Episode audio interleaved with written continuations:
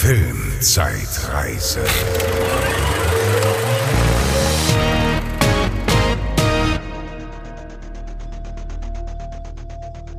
Hallo und herzlich willkommen zur neuen Folge Filmzeitreise. Ähm, ich bin die Bezi. Ich bin der Franz, hallo. Hallo. Und wir besprechen ähm, den Monat Juni zwei, äh, 2001 und gucken, Genau. was da so ins Kino gekommen ist. Da kann ich euch, muss ich euch leider sagen, das war gar nicht mal so viel, aber wir tun unser Bestes, Nee, das da trotzdem irgendwie unterhaltsam zu machen. Ja, ist so ein bisschen so das Anlauf nehmen vor dem großen Sommerkino dann irgendwie. Das ne? glaube ich also, auch. Also in Zukunft wird da noch, noch einiges kommen, nächsten Monat, übernächsten Monat und so. Aber ähm, das war ein bisschen dünn diesmal. Deswegen, ja, will ich euch nicht lange auf die Folter spannen. Schon mal äh, gute Werbung gemacht. Jetzt Voll, ja. direkt alle so, ja, okay, dann mache ich aus. Nein, nein, wir holen das Beste raus. Ihr wollt ja auch äh, informiert werden, ne? Auch über Sachen, die mittelmäßig sind. Das ist ja das Tolle, dass ihr dann auch euch auskennt mit Filmen, die ne, mittelmäßig sind oder vielleicht sogar schlecht. Aber dazu später mehr. also, ähm, ich fange an. Und zwar fange ich an mit dem Film The Yards. Das ist ähm, ein ähm, fast zwei Stunden langer Film. Äh, der ist ab 18 freigegeben. Der hat 6,4 von 10 bei der IMDb. Ist erstmal nicht so schlecht. Da haben wir schon äh, Schlechteres gehabt. Hat ein All-Star-Cast. Also, das sind alles, alle, die da mitspielen oder ne, die Hauptdarsteller des Ensemble-Cast, die kennt man alle. Und zwar haben wir Mark Wahlberg, Joaquin Phoenix, Charlize Theron, James Caan, äh, Alan Burstyn und Faye Dunaway. Also sogar noch zwei äh, von der alten Riege, zwei äh, große Hollywood-Diven von damals, Faye Dunaway vor allen Dingen. Noch dabei, ähm, James Caan ist ja bekannt aus ähm, Der Pate, auch natürlich, ne? Mark Wahlberg ist äh, aus einigem äh, bekannt, wie zum Beispiel Planet der Affen. Der das werden noch. wir Ende des Jahres noch besprechen. Ja, äh, man kennt ihn und er war, glaube ich, da zu dem Zeitpunkt in so einer Hochphase. Der hat ganz viel gespielt. Dirk Diggler zum Beispiel auch in, sag mal, wie der heißt, der Film über den Pornodarsteller. Ähm, Boogie Nights. Boogie Nights. Genau. Ähm, da war er übrigens sehr gut. Hier äh, ist das ein bisschen geht so, aber dazu komme ich gleich. Ja, und Joaquin vor allen Dingen Phoenix Marky ja- Mark, ne? Marky Mark, ja, ja. Also- Das war, da ist- hat er gerade versucht, glaube ich, sich von Marky Mark zu entfernen. Deswegen hat er vielleicht auch so ein bisschen, oh, so ein bisschen stillen Film sich ausgewählt. Also da ist ähm, wenig Action und viel Reden und es hat so versucht, so ein bisschen so eine so eine elegante Ästhetik zu haben. Das wirkt wie so ein äh, Independent-Film und ist auch ein bisschen an Claude Chabrol angelehnt wohl, habe ich so gelesen. Mhm. Ähm, es geht darum, Mark Wahlberg ist Leo. Äh, der kommt gerade aus dem Knast. Wir lernen den kennen auf dem Weg vom Knast nach Hause. Da ist eine Party. Welcome home, willkommen zurück und ähm, alles toll. Und der will jetzt quasi äh, keine krummen Dinger mehr drehen. Der war im Knast für Autodiebstahl. Ähm, der ist auch, der lebt auch da in einem Milieu mit seiner Familie, ähm, Boston und so weiter. Das ist alles, ähm, ja, so ein bisschen halb äh, legal, halblegale Geschäfte machen da irgendwie alle. Und das ist so ein Familiending. Das wird dann immer so weitergereicht. Und ähm, äh, ja, also der will auf jeden Fall alles besser machen. Kommt natürlich nicht so. Äh, sein Kumpel bzw. sein Schwager Joaquin Phoenix holt ihn zu sich in die Firma. Der Chef, der große Chef ist James Caan. Der ist im Prinzip, ja, äh, macht, hat da mafiöse Machenschaften am Laufen. Er sagt in dem Bewerbungsgespräch im Prinzip zu äh, Leo, äh, du kannst ja eine Ausbildung machen, wir brauchen immer Schlosser. Also, um das zu erklären, ähm, wir, wir, wir sind hier in einem ähm, Bahn, das ist eine Bahngeschichte über die, äh, über die verschiedenen Bahnen, diese Railways, die da gelegt wurden und das sind immer ganz große Deals und so und das ist auch, wird auch irgendwie subventioniert und über die Politik und bla. Also man merkt schon, es ist sperrig. Das habe ich Mhm. mir auch aufgeschrieben, das ist wirklich ein sperriger Plot. Also da will ich eigentlich gar nicht versuchen, da irgendwie hinterherzukommen. Wann Aber das ist so- das? Hattest du das gesagt? Ähm, im, Im Jetzt, in der Jetztzeit Ah, okay. 2000. Ja. Ne, also dann gibt es irgendwelche Regierungsaufträge und die sind natürlich sehr lukrativ und dann wird da so ein bisschen äh, gehandelt oder irgendwer wird aus dem Verkehr gezogen. Also ganz komisch, man versteht das auch ein bisschen schlecht. Aber gut, äh, dafür haben wir diese großen Präsenzen. James Caan ist natürlich der Pate in dem Fall so ein bisschen, aber der versucht erstmal ihn auch auf die richtige Spur zu bringen und sagt, mach eine Ausbildung, dann kannst du hier anfangen. Ähm, Leo sagt, nee, drei Jahre dauert mir zu lange. So, dann macht er stattdessen kriminelle Dinger wieder. Also ist so ein bisschen selbst schuld. Das war für mich dann auch so der Moment, wo ich dachte, ja, äh, und jetzt, wie, war, inwiefern soll ich denn mich jetzt schlecht fühlen für den, ne? Und ähm, es ist leider auch so, dass Mark Wahlberg da so äh, unter diesen großen, tollen Schauspielern, die wirklich auch alle gut spielen, so verloren ist. Boah, der wirkt da wirklich total wie so ein Fähnchen im Winde. Also der hat keinen, der ist gar nicht griffig so als Charakter. Der ist so ein stiller, stiller Typ mit so einem ganz dulli Haarschnitt, Mhm. der unterstützt das nochmal. Also, man, also ich fühle gar nichts für den, ne? Gar nichts. Das ist natürlich auch sehr selten. Das ist so ein bisschen das Problem von dem Film. Ähm, ja, der sperrige Mainplot auch, man kann so schwer folgen. Und es passiert auch nicht viel. Leute unterhalten sich immer. Man muss sagen, in wirklich elegantem Ambiente, ne? Also ähm, das hat voll die Pate-Vibes auch Mhm. die ganze Zeit. Also in James Kahns Büro sind Holzvertäfelungen und die Jalousien und der Zigarrenrauch und James Kahn halt, ne? Ja. Also das hat schon alles dieses, diese gediegene, diese langsame Atmosphäre, diese, das will so eine Bedrohlichkeit aufbauen, wie es bei der Pate ist. Man spürt ja die ganze Zeit irgendwie, wo, wo ist was Busch. Hier ist was im Busch, ne, genau. Und das ist hier irgendwie nicht so gut hingekriegt. Also bildlich wirklich, wirklich cool, aber ähm, mir fehlt da die Tiefe mal wieder von, vom Hauptcharakter. Also ich weiß nicht, ob der das, ob der da schlechtes Material hatte. Ich glaube, der kann es schon besser. Ich mag Mark Wahlberg ja auch sehr eigentlich. Also Ah, ich, ich sehe den eigentlich ganz gerne. Ich meine, der ist natürlich jetzt Aber der muss der, wirklich die richtige Rolle bekommen, wie bei Ja. Die Pate zum Beispiel. Genau, da ist er super. Aber das super. ist genau wie, das ist genau seine Kennt- Rolle. Ich ne? mag äh, Vier Brüder. Das ist äh, auch so ein, ja, so ein, glaub eigentlich so ein, nicht so ein geiler Film. Ich glaube, also so ein Rache, so eine Racheklamotte. Da mag ich ihn auch ganz gerne. Also ich sehe ihn echt gerne. Er spielt natürlich jetzt nicht die Sterne vom Himmel, muss man klar sagen. also, aber irgendwie ist das so ein Sympathieträger für mich. Also Ja, also dann wirklich guck dir den Film mal an, weil das war überhaupt nicht so. Also der hat für Mhm. mich überhaupt nichts tragen können. Also die ganze Tiefe der Geschichte. Dann sind auch irgendwie, dann kriegt man so Leute vorgestellt auf dieser äh, Willkommen zurück Party. Alan Burstyn ist seine Mutter und die ist krank und der liebt die und er will sich um die kümmern und so weiter. Ähm, und dann sind da auch Charlize Theron und Joaquin Phoenix und irgendwie sind alle Cousins. Also Joaquin Phoenix ist sein Cousin, äh, Charlize Theron ist seine Cousine und die zwei sind aber ein Paar. mhm. Und er hat die ganze Zeit irgendwie so Vibes, als ob er auf sie steht, auf Charlize Theron. Wo man dann denkt, man, Moment mal, die sind doch alle verwandt oder nicht? Und tatsächlich ist es auch so. Das ist Teil der Geschichte. Das wird dann so ein bisschen zum Okay. Plot, dass irgendwann mal, lange bevor das alles passiert ist, mit 15, äh, der Mark Wahlberg-Charakter mit dem Charlize Theron-Charakter, der irgendwie so eine Cousine irgendwie ist, erwischt wurde im Bett. Und ich Okay. denke, boah, das ist aber jetzt, also, das ist aber viel zu verpacken jetzt irgendwie, ne? ja, Und ähm, da sind Luke und Lea ein Scheiß gegen. ja, genau. Irgendwie, ja, und dann will man, das ist die Liebesgeschichte im Prinzip.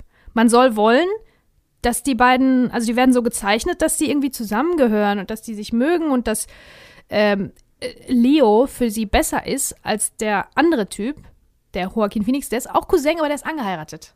Der ist dazu gekommen. Ah, okay. ne? Also der ist nicht blutsverwandt. Äh, Ja, Ja, also okay. irgendwie, da musst du erstmal durchsteigen, von der ganzen Bahngeschichte und der ganzen Politikgeschichte ganz zu schweigen. Aber bis du da erstmal durchgestiegen bist, um dann zu verstehen, bäh, nee, will ich aber gar nicht. Will ich aber eigentlich gar nicht, dass die zusammenkommen. Warum wird das hier so erzählt, ne? Ja. Ah, zum Regisseur habe ich noch nichts gesagt. Das ist äh, James Gray. Der hat tatsächlich äh, ordentliche Sachen gemacht, große Sachen auch in letzter Zeit. Art Astra zum Beispiel mit Brad Pitt. mhm. Ähm, We Own the Night. Äh, Little Odessa ist auch so ein, so ein Das ist ja so Mafia-Drama. genau. Mhm. Äh, und die versunkene Stadt Z, das ich auch ganz cool fand. Hast du den gesehen? Ist das der mit, so ein Abenteuerfilm. äh, mit Charlie Hunnam? Mit Charlie Hunnam, ja. Habe ich noch nicht gesehen, nee. Den fand ich irgendwie ganz, Ja, ganz Charlie cool. Hunnam mag ich ja auch. Ja, Klar, Jax Teller. Klar, sicherlich. Ähm, ja, das äh, ist so das, was ich zu The Yards berichten kann. Ich weiß nicht, es Heißt tut mir auf Deutsch leid. auch The Yards? Ja, ja. Es geht Ja. um die Yard, die Backyards, die quasi die Betriebshöfe. Ah, okay. Die verstehe. Betriebshöfe wäre vielleicht der deutsche Titel. ja, warte mal, ich glaube, das hat sogar einen Untertitel. Äh, warte, warte, warte. Ach nee, habe ich mir nicht, habe ich mir nicht. Im Hinterhof der Macht. So, also das ist der Untertitel, Ah, ja, der ja. deutsche Untertitel. Ja, guck da. Ja, gut, also äh, tolle Schauspieler, die nicht, ja, die es besser können, wissen wir alle. Hm. Und mehr kann ich dazu nicht sagen. Das tut mir sehr leid. Also keine Empfehlung Das, deswegen sage ich halt ein bisschen dünn. Nee, eine Empfehlung nicht. Es sei denn, du willst den einen Film sehen, wo Mark Wahlberg dir nicht gefällt. Dann spare ich mir den wahrscheinlich. Ja, mach das. Hebe ich mir auf für ja, drei Tage nach meinem Tod. Ja, ähm, Dann fange ich doch mal an mit auch einem Film, der einen schönen Hinter, äh, äh, Untertitel bekommen hat. Äh, The Replacements. Und äh, auf Deutsch äh, Helden aus der zweiten Reihe. Finde ich, kann man, kann man so machen. Kann man so Mhm, machen. mhm. Ähm, ja, ein Sportfilm. Ist Ach, ja mein. Ja, schön. Ist ja so ein bisschen mein. Ich habe letzte Monat habe ich so über äh, äh, Romcoms so ein bisschen äh, abgelästert und so, dass die alle so formelhaft sind und äh, ja, ich glaube, der Sportfilm ist so ziemlich das Gleiche. Also das ist und äh, The Replacements ist wirklich aus dem Lehrbuch. Also da ist wirklich alles, außer der Slow Clap ist eigentlich alles drin, was einen guten Sportfilm ausmacht. Ähm, ja, ein Film von Howard Deutsch, würde ich ihn jetzt mal aussprechen. Er wird D-E-U-T-C-H geschrieben. Mhm, Deutsch. Ja, ja. ich würde jetzt mal Deutsch sagen.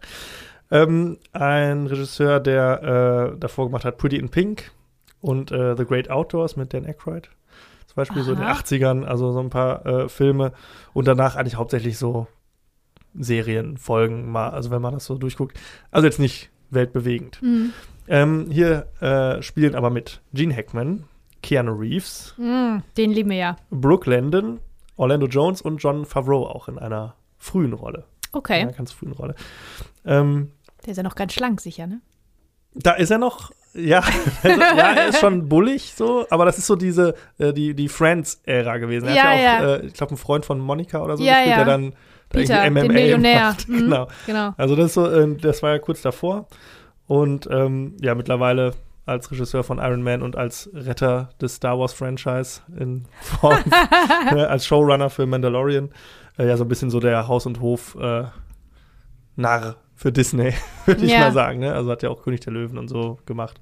Also er als Regisseur, äh, Gene Hackman natürlich äh, als äh, in den Superman-Filmen als Lex Luthor und in vielen Western-Filmen erbarmungslos zum Beispiel oder Schneller als der Tod, den ich sehr mag, mit einem Mhm. jungen DiCaprio. Und äh, da habe ich mich gefragt, Gene Hackman, was macht der eigentlich so? Tatsächlich äh, hat der 2004 seine Karriere äh, beendet. An Nagel gehangen, ja? Ja, der war ja auch schon alt ein bisschen, ne? Also da kann man ja auch mal, ich hat schon jetzt einiges gar nicht so auf gemacht. dem Schirm, aber der hat einige. Äh, ich hatte äh, den ja äh, letzten oder vorletzten Monat in äh, Heartbreakers mit Sigourney Genau, Weaver. ja. Da war er ja auch dabei. Ja, der hat danach noch so ein paar älter. Sachen gemacht. Royal Tenenbaums war auch noch. Ja, äh, genau. Mhm. Und dann ist das aber so ausgeplätschert irgendwie. Und dann hat er sich wahrscheinlich gedacht, gut, jetzt wo ich noch fit bin, ne? ja, ja, Ja, klar. ist ja auch schön. Also, ich, ich mag ihn super gern. Also, man sieht ihn echt richtig gerne. Richtig guter Charakterdarsteller. Ja, Ähm, ja, den ich werden wir, werden wir nicht mehr sehen, wahrscheinlich. der ist der Coach. Lass Genau. mich raten, der ist der Coach. Er ist der Coach, natürlich. Keanu Reeves ist der äh, Quarterback, denn wir spielen Football. Okay. Und Und, da um- hätte ich jetzt aber Keanu Reeves gar nicht so gesehen, sofort, weil der ist ja eher Ach so doch. von der. Finde ich schon. Also er ist ja schon. Gewesen Ja, aber der, Quarterbacks müssen ja jetzt auch nicht die äh, krassen Kanten sein. Er hat ja Nee. schon so dieses Sunny Boy eske, also he looks the part, würde man Ja, sagen. Also ich okay. finde schon. Also ich kann kauf ihm das auch ab. Mhm. Ähm, ja, es geht um Folgendes. Und zwar gibt es die äh, Footballmannschaft, die fiktive Footballmannschaft der, ich glaube, Washington Sentinels heißen die. Ähm, und deren Spieler äh, treten in einen Streik. Denn sie möchten mehr Geld verdienen oder sie möchten, dass die Gehaltsobergrenze abgeschafft wird. Ähm, sie müssen auch nur noch vier Spiele gewinnen, die Washington Sentinels, um in die, äh, drei von vier Spielen gewinnen, um in die Playoffs einzuziehen. Und äh, dann wird der Coach Gene Hackman engagiert und er sagt, pass auf, ich habe einen Plan. Ähm, ich suche mir einfach ganz viele gescheiterte NFL- oder äh, Footballspieler, die es nicht in die NFL geschafft haben, so College-Footballer. Und äh, stellt dann eine bunte Truppe an skurrilen Außenseitern zusammen. Ne? Keanu Reeves, äh, Orlando Jones, John Favreau, alles ganz verrückte Typen. Der eine ist irgendwie äh, Polizist, der andere ist äh, Verbrecher, der nächste ist irgendwie, arbeitet in einem Supermarkt äh, und ist aber super schnell, kann aber keinen Ball fangen. Und also, ne, eine, eine Gruppe von netten Halunken, würde ich mal sagen, die da zusammengestellt wird. Mhm.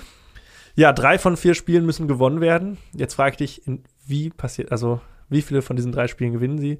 Natürlich von diesen vier natürlich genau drei. Das erste Sicher. verlieren sie natürlich, Ach so, Ne, ist ja super. klar. So dass es am Ende so auf es am großen. Ende auf das Große hinausläuft. genau. Und es ist wirklich alles dabei, was einen Sportfilm auf, ausmacht. Ne? Du hast dann die äh, ehemaligen Spieler, die streikenden Spieler sind natürlich so die Bullies, die die fertig machen, ihr Streikbrecher und so und ihr könnt doch nix und so. Und also wirklich so wie so Highschool-Bullies, ne? das hat man ja auch immer in so Sportfilmen, diese Mhm. überheblichen Gegner, die auch immer Teil des Ganzen sind.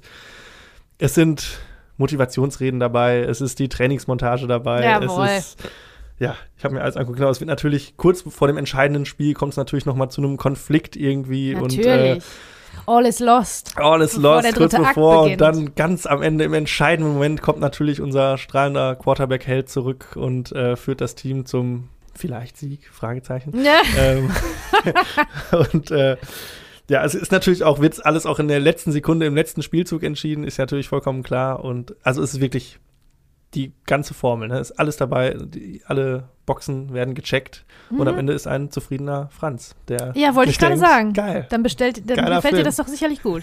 Also ich liebe das. Ich liebe auch Okay. diese, das ist auch so ein Film, der so ähm, Sportkommentar die ganze Zeit im Hintergrund hat in den Spielszenen. Finde ich auch immer gut.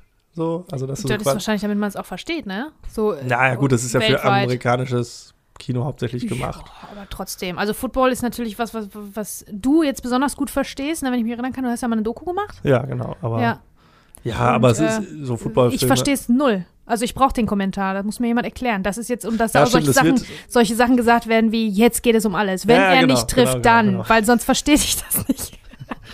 Genau. Und natürlich geht es wie immer darum, nicht äh, zu gewinnen, sondern wie spielst du das Spiel? Ja? Spielst du als Team oder gehst du als Individuum unter? Das sind immer diese gleichen Sachen, die in solchen Sportfilmen äh, gesprochen werden und äh, mich kriegt's immer wieder. So Mhm. wie andere äh, vielleicht von Romcoms gecatcht werden. Ja. Das ist bei mir der ganz stumpfe, vorhersehbare Sportfilm und am Ende, ja, es ist einfach, alle liegen sich in den Armen und es ist einfach super. Ach, toll. Vielleicht fehlt mir das auch bei meinem Sportverein, den ich sonst so unterstütze. aber äh, ja, es ist eine ganz klassische Geschichte. Anderthalb Stunden, guckst du weg und am Ja, Ende denkst du, super. ja, geil. So für so einen Super. Echt cool. Richtig geil. Ich, ich habe auch gerade gedacht, als du das so ein bisschen ähm, aufgedröselt hast, dass das so ein bisschen für, äh, wirkt wie eine Geschichte für Kinder auch, wo, wie ein bisschen habe ich an Mighty Ducks gedacht. ja, ist ja auch. Ne? ne? Der Plot ist ja so, das ist ja ein Sportfilm, aber auch ein Kinderfilm. Und ich dachte, das wäre speziell für Kinderfilme, dass man so dieses Zusammenhalten lernen soll und dieses ähm, reißt euch zusammen und ihr schafft das schon Mhm. Ist, und das wird schon alles. Das so. hat so eine richtig, also das ist was, was, was Kindern ja irgendwie vermittelt wird in so in vielen Filmen. ja. Ja, genau. ja, Mighty Ducks ist das nicht so? Ist ein Mighty Ducks nicht sogar von Disney? Keine glaube, Ahnung. ja. Mhm. Oder, oder Cool Runnings oder so. Ja, Sind genau, ne, das sind genau. Alles, alles hat- geile Filme. Ja, aber die sie alle sind gut. jetzt nicht unbedingt, also sie haben immer was, was Kindliches dadurch, was da so Mhm. vermittelt wird, ne, oder? Ja, total. Total naiv, irgendwie alles auch. Ähm, ja, Footballfilme generell hier. Äh, Any Given Sunday mit äh, Al Pacino fand ich auch super von Oliver Stone, glaube ich. Mhm. Ähm, der ist ein bisschen Der ist so finsterer, ein bisschen aber, ne? finsterer, so zeigt so ein bisschen so die Schattenseiten auf. Ja. Aber hier ist es alles total zahm bei The Replacements. Also das ist alles, das versteht jeder und äh, jeder weiß am Ende, ja, sie haben zusammengehalten, sie haben mit Herz gespielt und sie waren, Ja. sind nicht dem Geld hinterhergerannt und Ach toll. ja, ist einfach super. Und was, ich glaube, äh, die schön, entscheidende. Motivationsrede äh, von Keanu Reeves am Ende ist ähm, so sinngemäß, äh, Schmerzen gehen weg, ähm, Ladies stehen auf Narben, aber Ruhm bleibt für immer. Wow. Das ist doch mega. Wow. Da bin ich aber wirklich hin und weg von Keanu. Ja, ja, es war jetzt auch nicht Keanu Reeves, glaube ich, äh, äh, riesen äh, Oscar-Rolle, aber äh, spielt halt äh, den Quarterback des ganzen Teams und äh, er hat natürlich, wie das auch in Sportfilmen häufig ist, so eine Redemption-Story. Denn er hat irgendwann vor ganz vielen Jahren an, in einem entscheidenden Spiel äh, einen großen Fehler gemacht. Das Hat er eine auch so, ein, Schwalbe gemacht oder irgendwie sowas, ne? ja, so ähnlich. Und das ist ja auch so ein klassisches Motiv von Sportfilmen, dass irgendwie die Geister der Vergangenheit irgendwie äh, und man dann Genugtuung erlangt, indem man das wieder gut macht und äh, Ja, die Ja, Katharsis ist das im Prinzip Katharsis, dann, genau. ne? Die ist, und muss, äh, muss man er haben. konnte dann seinen Ruf wieder retten am Ende und ja. Also äh, auch das ganz klassisch. Aber wo wir schon dabei sind, bei ähm, klassischen Motiven von Sportfilmen, eine Liebesgeschichte fehlt mir jetzt noch. Irgendwo ist ein Mädchen am Habe Rand. ich vergessen, und genau, das, natürlich ja, ist ein Mädchen äh, äh, gespielt von Brooke Langdon. Äh, die hat äh, vorher in Melrose Place mitgespielt. Das ist so eine Telenovela, glaube ich, so eine Soap irgendwie Mhm. gewesen in Amerika. Ähm, danach auch nur noch so Fernsehen und sie ist irgendwie die äh, Cheerleaderin, die aber Ah. super viel von Football versteht Oh und ja, klar. ganz viele Tipps gibt und äh, ja, es entsteht eine Liebesgeschichte hauptsächlich über Blicke. Mhm. Ja, ja, ja, genau so habe ich mir das auch und, vorgestellt jetzt. Natürlich am Ende der Adrian-Moment quasi. also ja, auch das ist natürlich dabei. Ja. Also wie gesagt, außer dem Slow Clap ist alles drin, was äh, ein guter Sportfilm braucht. Ich glaube so, es gibt, der Film hat ganz viele Fans so und äh, es ist ja tatsächlich ganz lustig, dass äh, die Washington Redskins, so hießen sie ja bis vor, glaube ich, ein paar äh, Monaten, Mhm. jetzt natürlich äh, gerade ihren Namen ändern wollen, ne, wegen der Diskussion natürlich. Redskins ist Ja, jetzt nicht ja, so längst überfällig. längst überfällig. Wir haben bis zum Datum dieser Aufnahme noch keinen Namen gefunden, sondern äh, spielen immer unter Washington äh, Football Team. Okay. Und äh, da gab es natürlich schon ganz viele Leute, die gesagt haben, ja, ihr müsst jetzt die Washington Sentinels sein und dann äh, haben wir, können wir uns das ganze Merch von unseren Filmen, vom Film anziehen. Ja, sehr So. gut. Also, ja, wird wahrscheinlich nicht passieren, aber nee, ich mag den äh, Film und den Sportfilm an sich sehr gerne. Und es gibt natürlich auch noch Beispiele, die so ein bisschen in andere Richtung gehen, so Million Dollar Baby oder The Wrestler oder so, die dann eher so Charakterdramen Ja, ja, sind. ja, ja. Äh, Das ist hier wirklich ganz zahm und äh, nach äh, Lehrbuch. Ja, toll. Aber ich mag's. Ja, das ist doch schön. So, ich spreche jetzt über den äh, Blockbuster des Monats, vielleicht des Jahres, Pearl Harbor. ja. Uh, hattest du schon vergessen, dass ich Ich den schon hatte? ne? vergessen, ja, also da habe ich mir, da habe ich so viele Gedanken zu. Das hätte fast der Hauptfilm sein können, weil das, weil ich hast ja so das viel zu verdient. schimpfen habe. Nee, das hat er, das hat er wirklich nicht verdient und außerdem schimpfe ich ja nicht gerne so ewig lange rum. Aber es geht leider nicht anders bei dem Film. Also, Pearl Harbor ist ein 175 Minuten langer Film von Michael Bay, der Armageddon gemacht hat. Ja, da kannst du und zweimal The Replacements ganz, gucken. ganz viele Transformers-Filme und was nicht alles. Der hat tatsächlich mal einen äh, Texas Chainsaw Massacre, eine Neuauflage gemacht, die ich ganz cool fand. Weil die wollte auch nicht mehr als nur so irgendwie unterhalten und das war so ein Horror-Slasher, Kopf-ab-Blut-Ding. Den fand ich ganz cool, den fand ich auch ganz stimmungsvoll. ich fand äh, The Rock auch ganz cool. Den habe ich, glaube ich, gar nicht mit gesehen. Nicolas Cage und äh, Sean Connery. Ach so, das ist von Michael Bay? Das ist von Michael Bay. Wow. Ja, okay, okay, Den fand verstehe. ich auch ganz gut. Also, Ja, den habe ich, glaube ich, lange nicht gesehen, aber der hat auch so ein bisschen trashigen Charme. ja dann, klar, Ne? Also, das ist ja sicher. ja, Nicolas Cage mit langen Haaren allein bin ich schon, also. Nee, das ist Con Air, wo du jetzt Ach, das ist Con. Air. The Rock, was Der ist denn aber nicht Rock? Da von müssen wir auch, The Rock äh, ist der auf Alcatraz. Ach ja. Ja, doch, aber ich bin gar nicht sicher, ob ich den gesehen habe. Michael Bay-Filme, wie ihr euch sicher alle denken könnt, sind eigentlich nicht so meine Baustelle. Ähm, der kommt aus der Werbung und man sieht das auch. Mhm. Und das ist auch erstmal gar nicht so schlimm. Aber ähm, da ist halt Action und Action und Action und Fett, Fett, Fett. Ja, und sonst äh, nicht so viel. Also diese 175 Minuten, da musste ich natürlich in mehrere, mehreren äh, Etappen gucken, weil das habe ich nicht ausgehalten. Ich habe dann, also irgendwann habe ich das gedacht, nee, komm, ich gucke das wann anders weiter, weil das hat mich so tierisch genervt. Ah, Pearl Harbor handelt, also die mittlere Stunde von Pearl Harbor handelt vom Angriff auf Pearl Harbor. Mhm. Äh, da haben die Japaner die Amerikaner angegriffen, aus dem Hinterhalt im Prinzip. In Pearl Harbor auf Hawaii lagen deren, lag deren Pazifikflotte und ähm, diverse Trainings, äh, ja, da waren so die, die Trainings, äh, Ausbildung, der Ausbildungsplatz im Prinzip Mhm. fürs, was weiß ich, ob es Militär oder Army oder Navy oder sonst was war. Das wird in dem Film auch irgendwie lang und breit zum Thema. Hat mich, interessiert mich null. Ne? Das ist was, was womit sich ja auch nur die Amis auskennen. Das ist der richtige Dialoge darum gestrickt. Aber wieso denn? Der ist doch bei der Navy. Ja, aber jetzt der bei der Army. What? Äh, Oh, ich denke, das interessiert keinen Menschen. 175 Minuten mit so einem Ja, Scheiß. Komm hin, komm ja, in die Gänge. also sieh zu. Naja, gut, also die mittlere Stunde ist der Angriff. Ähm, es war so, dass dieser Angriff von den Japanern im Prinzip der Auslöser dafür war, dass die Amerikaner ähm, in den Zweiten Weltkrieg mit eingetreten sind. Das heißt, wir befinden uns hier im Jahr 1941, wenn ich mich richtig erinnere. Und äh, da war dieser Angriff, äh, der dann im Prinzip im Umkehrschluss die Amerikaner nach Europa gezogen hat und mit in diesen äh, Zweiten Weltkrieg reingezogen hat. Was ja ganz gut war, weil die haben ja äh, mit den Alliierten zusammen ne, auch dann am Ende Gutes getan, aber dieser Film, der dabei rausgekommen ist, war nicht so gut. also, ähm, anfangen tut das Ganze aber mit äh, zwei Jungs, äh, Josh Hartnett und Ben Affleck, ähm, sind die hotten Jungs. Also man sieht die erstmal als, kleinen, äh, als kleine Kinder, die sind Freunde immer schon und so weiter. Und der eine hilft immer dem anderen. In Zeitlupe. Aber Der andere natürlich. Zeitlupe, alles, Top Pauken, Trompeten, Pathos, der ganz, das ganze Programm. Ähm, die Amerikanische wollen Flaggen. beide, ja genau, genau. Die wollen beide äh, Piloten werden und der eine hilft immer dem anderen. Wohin und also die helfen sich, die helfen einander. Die haben alle so beide so ihre Schwächen. Der eine ist ein bisschen stiller, der andere ist der große Mac. Ben Affleck macht einen auf dicke Hose, kann aber nicht so gut lesen, zum Beispiel. Dann hilft der andere und so weiter. Ja, die wollen irgendwie beide unbedingt im Krieg Piloten sein.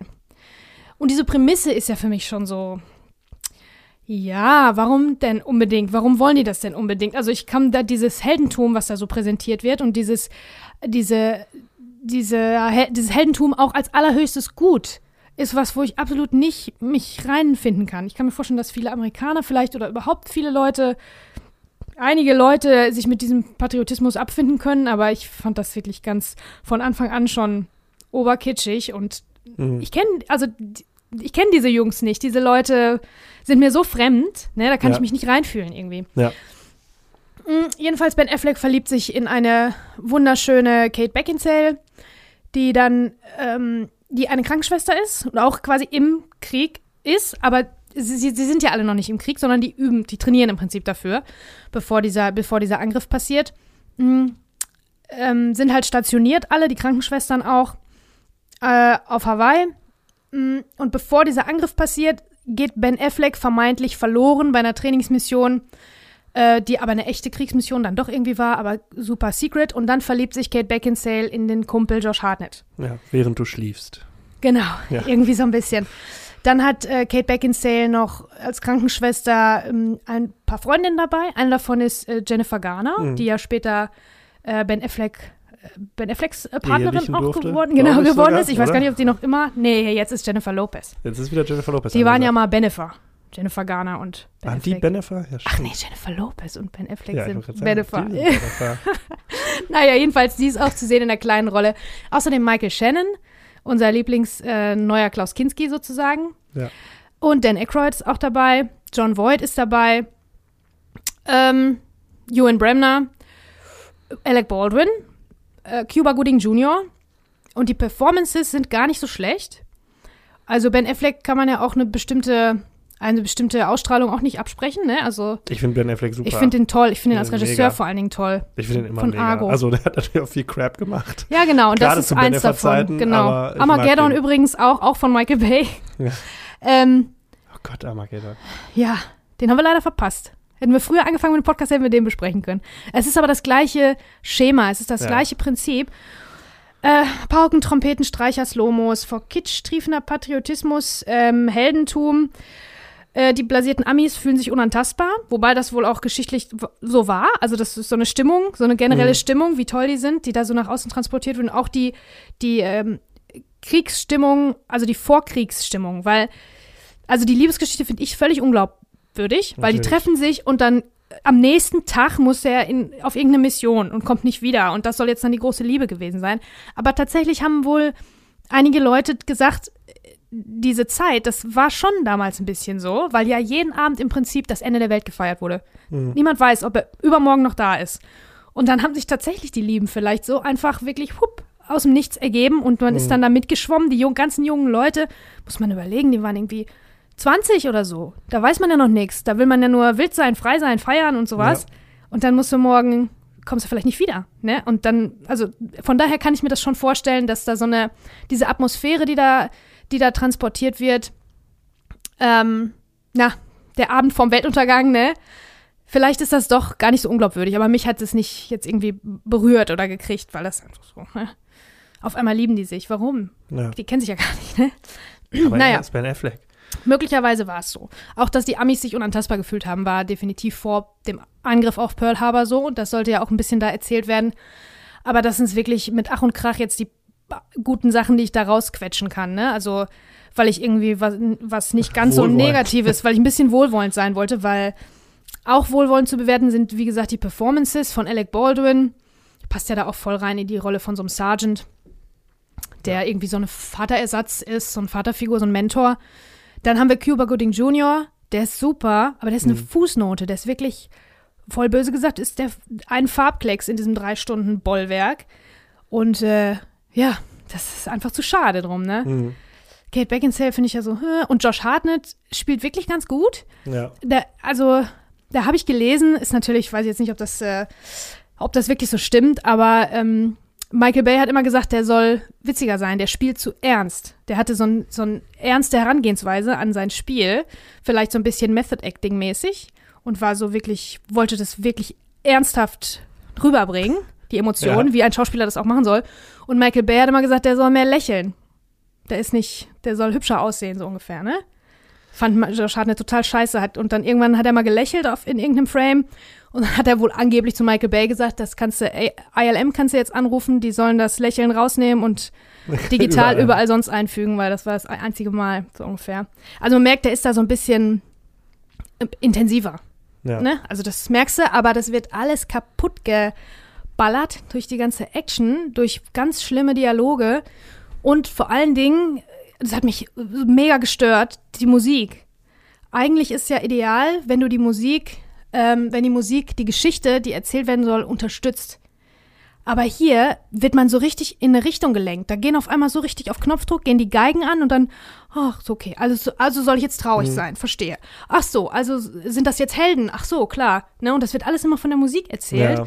Wenn du das ohne hören würdest oder sehen würdest, dann würde man sich hier und da denken, okay, ja, diese Action ist jetzt berechtigt, weil, okay, da sind, da sind Explosionen und so, wird wohl so gewesen sein, ne? Dass da Sachen explodiert sind und so. Aber die Musik, die, die setzt das auf ein anderes emotionales Level und schreibt einem das vor. Ne? Mhm. Ach, das sind Helden, das ist ganz toll, was da passiert. Ja, es ist ja interessant, also ich habe mich auch bewusst gegen den Film entschieden, weil ich nicht schon wieder einen Kriegsfilm bequatschen wollte. Das Aber es ist genau, ja so ich das, bin froh, was dass wir, wir im Voraus darüber gesprochen haben. Das ja. ist ja genau das, was wir auch so ein bisschen, was auch oder häufig bemängelt wird, dass das halt so glorifiziert wird. Und ich finde auch gerade bei Michael Bay ist die Action immer so schön so, ja, so hochstilisiert irgendwie. Das Voll. sieht alles so ja. Toll aus. Genau, das habe ich ne? mir also, genauso aufgeschrieben. Also, das finde ich zum Beispiel, ähm, wo habe ich denn, wo habe ich denn stehen? Also, das Ding ist, dass immer eine Slow-Mo-Kamerafahrt untersichtig auf die Gesichter passiert. Ja, ja. Bei, sowohl bei den Bösen, aber nur ganz selten. Man ist auch ab und zu mal bei den Japanern auf der Seite. Wäre auch nicht nötig gewesen, hätte man noch mal 20 Minuten von diesem riesen, lang, viel zu langen Film wegstreichen können. Ähm, wo, ist denen sowieso nicht gerecht geworden. Egal. Also auf jeden Fall kommt da immer diese untersichtige ja, meistens, wenn Leute aus Autos aussteigen. Immer. In dem Film ist das einfach immer, wenn jemand einen Satz sagt. Ja. Die Jungs. Bei, bei den Ladies hier, bei den Krankenschwestern und Kate Beckinsale ist das nicht so, aber bei den, bei den Herren der Schöpfung, wenn die sich umdrehen und was sagen, dann ist immer diese untersichtige Helden, Heldenschuss. Mhm. Jeder Schuss ist ein Heldenschuss. Und das finde ich ganz, ganz blöd. Und alle sind immer sauber und schön. Selbst wenn die dreckig sind, sind die sauber irgendwie und schön. Das ist alles so, so unecht. Und ähm, ja, also zum Schluss gibt es auch noch äh, sowas wie den Aufruf, wie, wie so einen kleinen versteckten Aufruf zum Heldentod irgendwie. Das sagt Alec Baldwin, der Mentor, die Vaterfigur. Also ich würde ja niemals mich gefangen nehmen lassen. Ich würde irgendwo mit dem Flieger rein, ich würde mir ein militärisches Ziel suchen und dann meinen Flieger da reinsteuern. Okay. Ja. Aber untersichtige Ranfahrt. Ja. Äh, Geigen, Trompeten. Man, man, wird jetzt, man kriegt jetzt erzählt, das ist voll geil, was er sagt. Das ist super. Oh, schlimm, schlimm, ja. schlimm, schlimm. Und da mögen auch die Bilder, äh, also die Action und so weiter und die Bilder mögen da ganz, ganz gut sein und vielleicht gut in Szene gesetzt. Aber es wirklich grenzt für mich an Propaganda, weil ich, denk, ich will jetzt auch nicht Grenze zu politisch werden, aber ja. Äh, ich meine, äh, bei Triumph des Willens waren sicherlich die Bilder auch toll. Mhm. Aber was die erzählen wollen, ist einfach nicht toll. Und was da erzählt werden soll, nee, das ist ja, bei mir, konnte bei mir nicht landen, wirklich. Ja, sind mehr so, Schlimm. So ein Imagefilm eigentlich. So. Ein Imagefilm für, für, für die Army. Ja. Der könnte auch heißen We Want You for the US Army irgendwie, ja. ne? Wie toll das alles ist. Und alles ist immer so heldenhaft und alle kriegen im Krieg, werden alle zu Helden. Hm. Und das finde ich, das kann ich nicht unterstützen, kann ich nicht äh, unterschreiben, kann ich mich nicht reinfühlen, gar nicht. Ja. Irgendwie. Und dann noch 175 ja, das Minuten, ist ja noch Franz. so lang, ey. Boah. Ja, ich, ich habe den auch, ich habe den mal so stückhalber immer wieder gesehen. Ich habe den auch schon mal ganz gesehen. Damals nicht im Kino. Ich weiß noch, der wurde so ein bisschen beworben und ich glaube, das war auch der Grund für diese ganze Liebesdreiecksgeschichte. Das sollte so, so ein bisschen wie Titanic werden. Das war, glaube ich, ja, so das damals hätte ich auch das noch, Ding. Ähm, das hätte ich auch noch. Eine große Katastrophe und eine Liebesgeschichte. Ach, guck mal, hat schon mal funktioniert. Ne, dann machen wir das doch auch so. Ja, aber das kannst du doch nicht machen. Da sind 2500 äh, Menschen auch ums Leben gekommen, bei der Titanic auch. Aber das war diese Herangehensweise von Michael Bay, finde ich so, also so herzlos, auch den, den Menschen gegenüber, ne? Also, also dem Krieg gegenüber ist das so richtig, äh, weiß ich nicht, so salopp dahin als Actionfilm also da so hingeschmissen. Halt, ne? Also schlimm, also viel zu viel Freuden des Krieges. Wie mhm. wir ja schon mal besprochen haben, das macht einen Antikriegsfilm zum Kriegsfilm. Wobei ich jetzt hier sagen muss, es ist ja eigentlich auch eine Liebesgeschichte, mehr eine Liebesgeschichte sogar.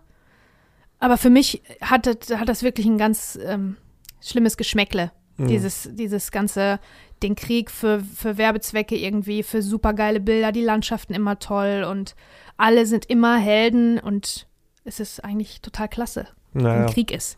Und das finde ich, bah, finde ich einfach scheiße. Ja, Michael Bay, das ist wirklich ein sehr streitbarer Regisseur, würde ich sagen. Ähm, aber natürlich verleiht er der Filmlandschaft auch sehr viel Farbe, sag ich mal, andere, also einen anderen, einen anderen Blickwinkel.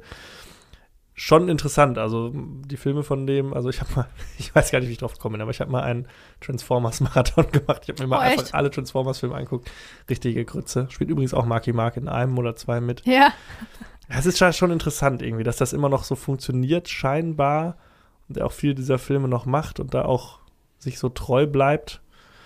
Ja, mein, mein Also- Cup of Tea ist es jetzt auch nicht unbedingt. Also, äh, wie gesagt, also ich fand ähm, The Rock ganz gut, äh, Bad Boys, den Mhm. ersten fand ich hatte auch noch irgendwie Charme. Und dann hat er sich in diesem Gigantismus so verloren und diesem ja, super ästhetischen Action-Sequenzen irgendwie Mhm. ja, schwierig, schwierig, schwierig. Und die Transformers-Sachen waren dann irgendwann wirklich nur noch so ein Abwasch, weil da auch, glaube ich, gefühlt jedes Jahr einer rauskam und Mhm. dann konnte man es irgendwann nicht mehr sehen. ja. Das ist so ein bisschen, wenn man sich nicht, das sieht man häufig bei Regisseuren, finde ich. Also auch so ein Tim Burton, das ist auch so ein One-Trick-Pony irgendwie und auch, muss man leider auch sagen, Christopher Nolan, der auch irgendwie, oder M. Night Shyamalan, die so, ja, denken, okay, jetzt erwartet man das von mir, dann muss ich das wohl irgendwie so abliefern.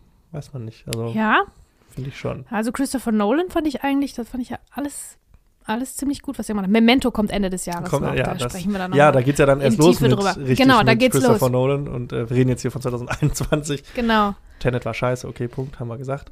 Also Ich, weiß nicht, ich zumindest. glaube, ich habe den noch nicht verstanden. Ich muss den nochmal gucken. Ja.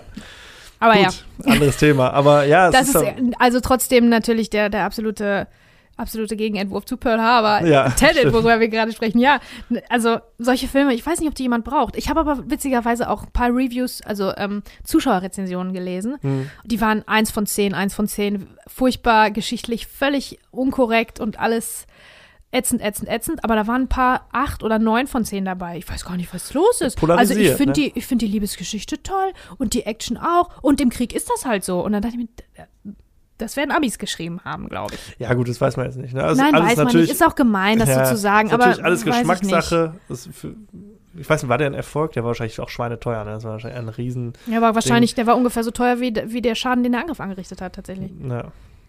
Also, Ja, ja, ja. Aber ja, ich finde den auch nicht. Also ich habe den auch schon lange nicht mehr gesehen. Ich, das ist auch so ein Film, wo, also den, wenn ich jetzt den nicht zugelost bekommen hätte hier, wenn wir losen würden, dann hätte ich den auch nicht, würde ich den wahrscheinlich auch nicht mehr gucken. Also, nee. Also, Leute, das ist vielleicht der erste Film, den ich kategorisch absolut nicht empfehle. Das sind drei Stunden eures Lebens, die gibt euch keiner wieder.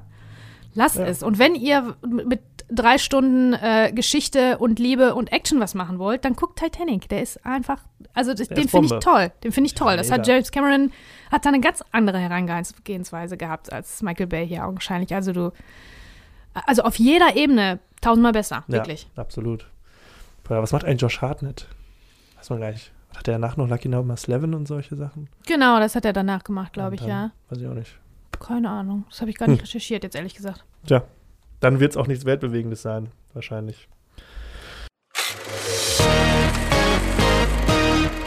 Gut. Von den, äh, vom, ja, von den Schlachtfeldern äh, des Zweiten Weltkriegs geht es äh, in die DDR mit meinem nächsten Film. Und zwar äh, ein deutscher Film wie Feuer und Flamme Mhm. heißt der, ein Film von Conny Walter. Die hat, äh, ist auch eine Tatortregisseurin unter anderem. Ähm, Drehbuch von Nadja Brunkhorst, eigentlich eine Schauspielerin, die hat in Kinder von Bahnhof Zoo, hat sie damals die Hauptrolle gespielt, Ach ja, als okay. 13-Jährige. Mhm. Ähm, mit Anna Berthaud, Antonio Wanek, Tim Sander und äh, Nora Tschirner auch in einer Ah ja. frühen Rolle. Mhm. Ähm, Anna Berthaud, die Hauptrolle Nele, äh, hat danach noch, ich habe nicht so viel, also viele so äh, TV-Credits natürlich, unter anderem High Alarm auf Mallorca. Oi, Ja, Alarm. genau. Und äh, ja, Tim Sander war danach noch natürlich, also oder währenddessen schon GZSZ, ne, Kai, Kais Corner, wer kennt's nicht mehr. ähm, und äh, Noah Tschirner, klar, äh, mittlerweile Tatortregisseurin, äh, Tatortkommissarin und äh, kein Ohrhasenbesitzerin und was auch immer. Ne?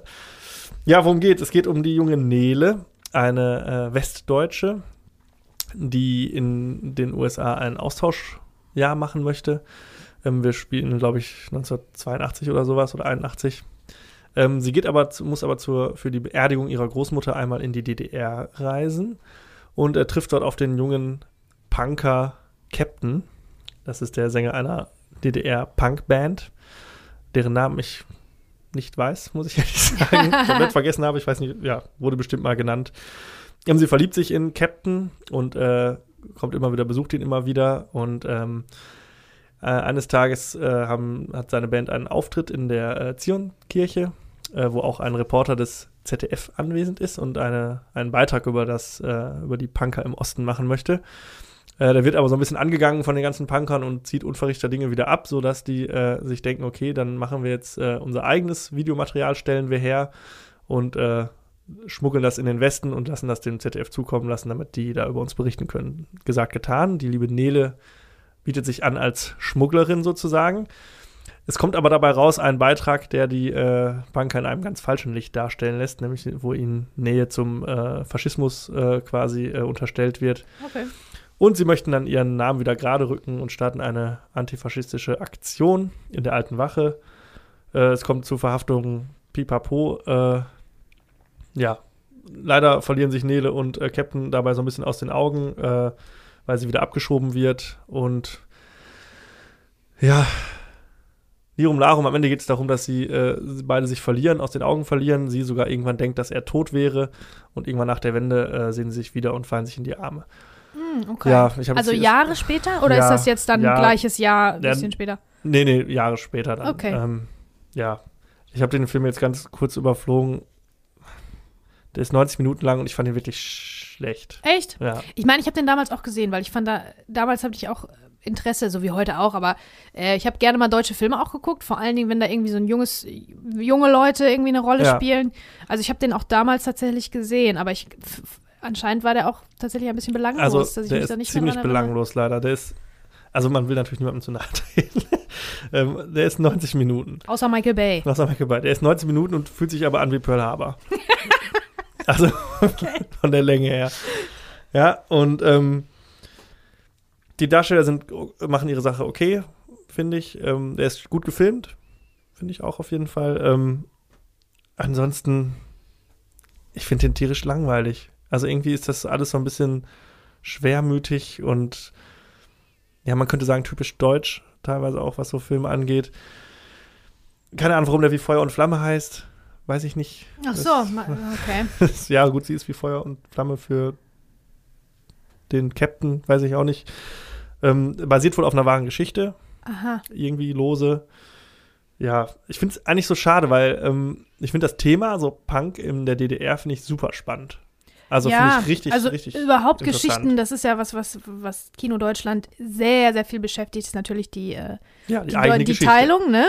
Also die, das geteilte Deutschland, das ist, da, das ist halt so äh, speziell und so einzigartig in der Geschichte. Da gibt es viel, viel, viel zu erzählen und so viel Einzelschicksale und Ja. tolle Sachen. Schlimme Sachen, die aber erzählenswert sind, ne? Ähm, deswegen ist das ein bisschen schade, ne? Wenn da Ja. so eine Geschichte so halb, äh, halb es ist gut so, ist. genau, man weiß so nicht, was, was ist es jetzt. Das ist jetzt nicht richtig so ein Period-Piece, sag ich mal, über diese äh, Situation. So, dann klar kriegt man da viel von mit und ne, man lernt auch ein bisschen was durchs Zusehen, wie das so ungefähr war mit den Grenzübergängen und so. Und äh, dann ist es natürlich diese Liebesgeschichte irgendwie, die ist so ein bisschen Coming of Age, kann man da so rein interpretieren, aber an sich ist es halt nichts so richtig. Also ich hätte gerne sehr viel mehr über dieses, äh, über diese Kultur, äh, diese Punkkultur in der DDR erfahren, sag ich mal. Ähm, aber äh, wurde mir nicht gegeben. Und ja, ich bin wirklich irgendwie weggedriftet gedanklich. Und das ist immer das Schlimmste, was einem Film passieren kann, wenn das Gehirn auf Wanderschaft geht und sich andere Beschäftigungen sucht. Ja, das, Das stimmt. ist- Das, äh, Ja, ich weiß nicht, ob das ein großer Erfolg war. Es, keine Ahnung. Also ich, ich kann da relativ wenig zu sagen. Also ich hab, ich kann ihn zusammenfassen. Ich kann nur sagen, ich fand den echt grottenlangweilig. Das ist- also wirklich. Krass, aber in leid. 90 Minuten zu langweilen ist schon auch eine Kunst. Ja, das ne? habe ich mich das auch gefragt. ich, und ich habe tatsächlich, das mache ich, das macht man generell eigentlich nicht, aber ich habe es getan. Ich Gespult? habe, nee, ich habe nicht gespult, aber ich habe zwischendurch, also ich habe den gestreamt und habe zwischendurch einmal die, auf die Fernbedienung gedrückt, um zu sehen, wie lange der noch geht. Wie Oh, das mache ich aber ganz oft. Das mache ich sehr oft, ja. Ja, Aber Ja, klar, das mache ich oft, um zu sehen, wo in der Geschichte wir uns befinden. Wenn dieses, dieses Dreiaktschema und so und wenn du guckst, ah, okay, der Turning Point, wo sitzt der? Das mache ich tatsächlich Und es ist auch schon ein schlechtes Zeichen, wenn ich mir währenddessen schon das Handy nehme und schon äh, über die Schauspieler recherchiere, was sie so gemacht haben. Mir quasi während, währenddessen schon meine Notizen mache. Mhm. Dann denke ich immer schon so, ja, okay, ich kann die Zeit, nutze die Zeit mal sinnvoll für Ja. irgendwas, was uns im Podcast Ja. weiterhilft, weil der Film unterhält mich jetzt gerade gar nicht. Also Okay. auch das Ende dann, ich habe es ja jetzt schon verraten, sie treffen sich wieder und liegen sich in den Armen. Also triefender Kitsch irgendwie auch so ein bisschen, ja, weiß ich nicht. Der Film hat noch so eine Klammer, der spielt so als Rückblende. Sie ist äh, in New York ähm, 1989 oder so. Also und sieht dann halt die äh, Wiedervereinigung und nimmt das als Anlass, dann wieder zurückzugehen und ihn zu suchen und dann treffen sie sich Okay. wieder. Ja, also ja, ganz, ganz komischer Film. Ja, schade. Wir besprechen ja wenig deutsche Filme, weil einfach wen wenig deutsche Filme gab oder gibt. Ja, es gibt Und ja immer wieder was, aber immer wieder was, aber Relevantes, ja. genau. Und da Mist, dass wir dann der einen, den wir jetzt besprochen haben, dann nicht Ja, empfehlen können, ist mir, natürlich schade. es war mir tatsächlich auch ein Anliegen. Also ich wollte den auch gucken, weil ich, weil wir ja auch wenig deutsche Filme besprechen und ich jetzt auch nicht so der riesen deutsche Filmfan bin. Ähm, äh, ja, und kann leider nicht so viel Gutes drüber sagen. Nächsten Monat kommt ein anderer deutscher Film, ein großer deutscher Film, da reden wir dann länger drüber. Machen wir. Alles klar. Gut, das war wie Feuer und Flamme. Also von mir keine Empfehlung. Ähm, ja. Ja, Punkt.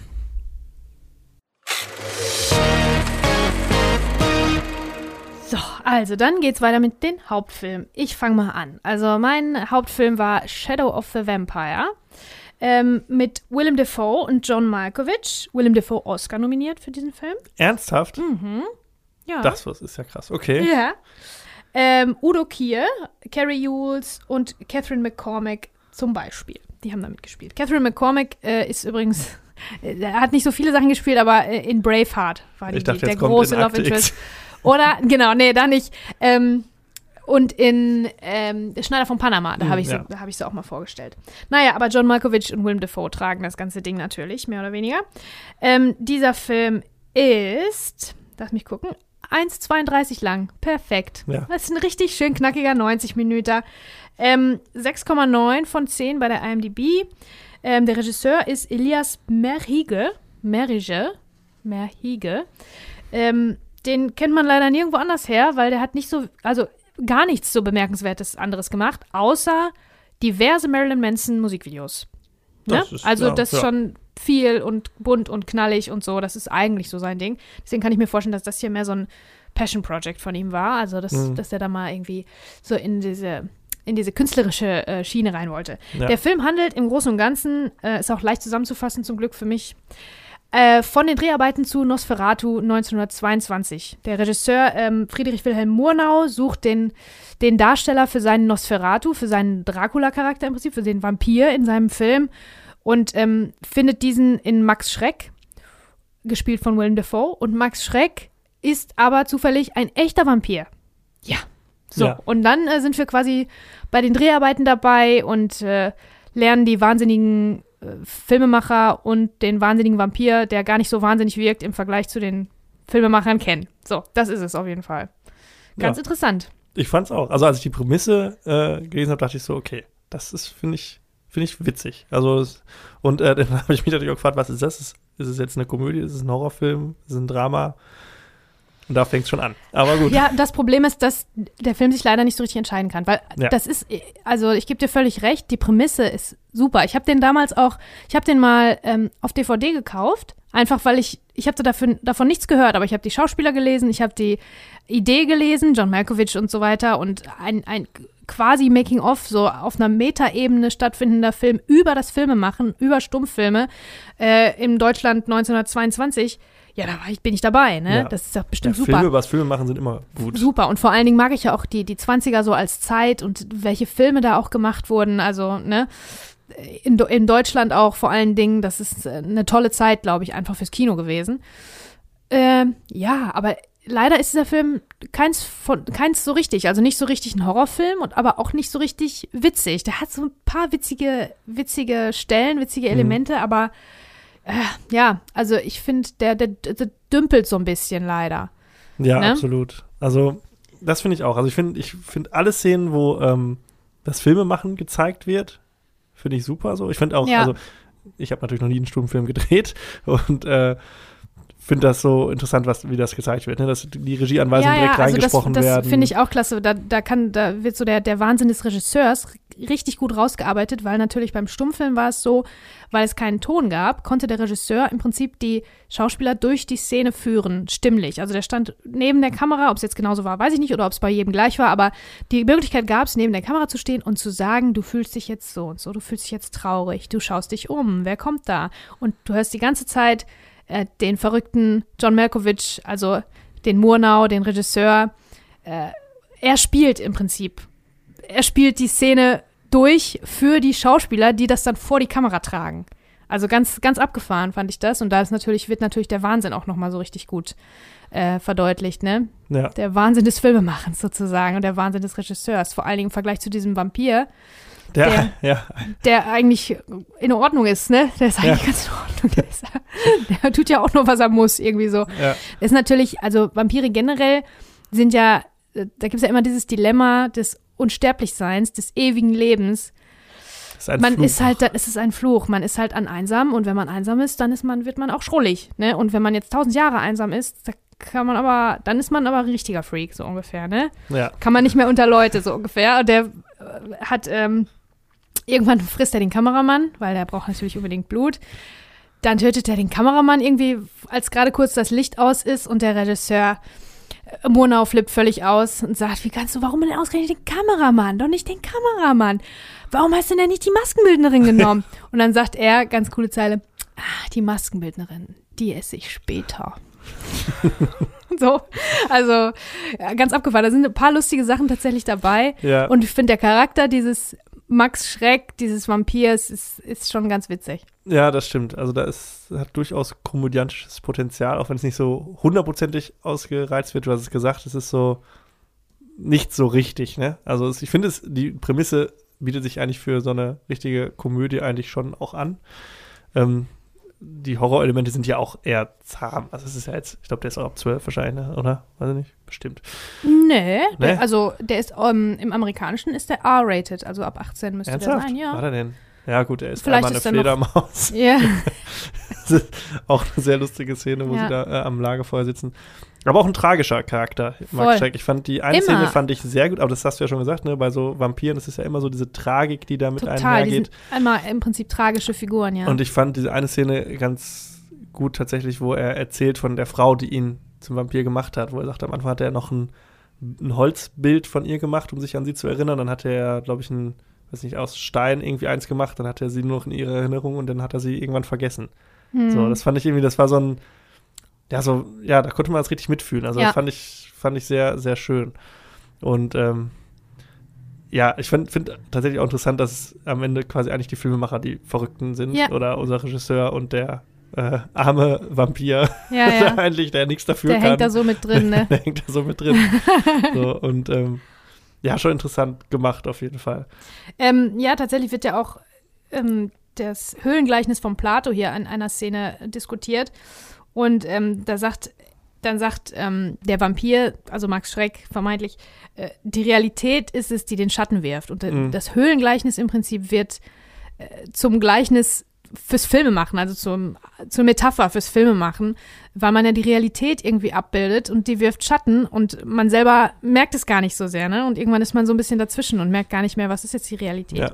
und was nicht. Also ähm, die Schlussszene, also ist Na, ganz, ganz, kurz, wie, er, wie der äh, auch gefragt wird, der Vampir, äh, Sie haben auch mit Sicherheit Plato gelesen. Er sagt, ich habe Plato gekannt. Ja, genau. das ist auch ganz gut. Ja, also äh, vielleicht erst, bevor ich zu der Schlussszene komme, müssen wir vielleicht einmal noch mal ganz kurz darüber sprechen.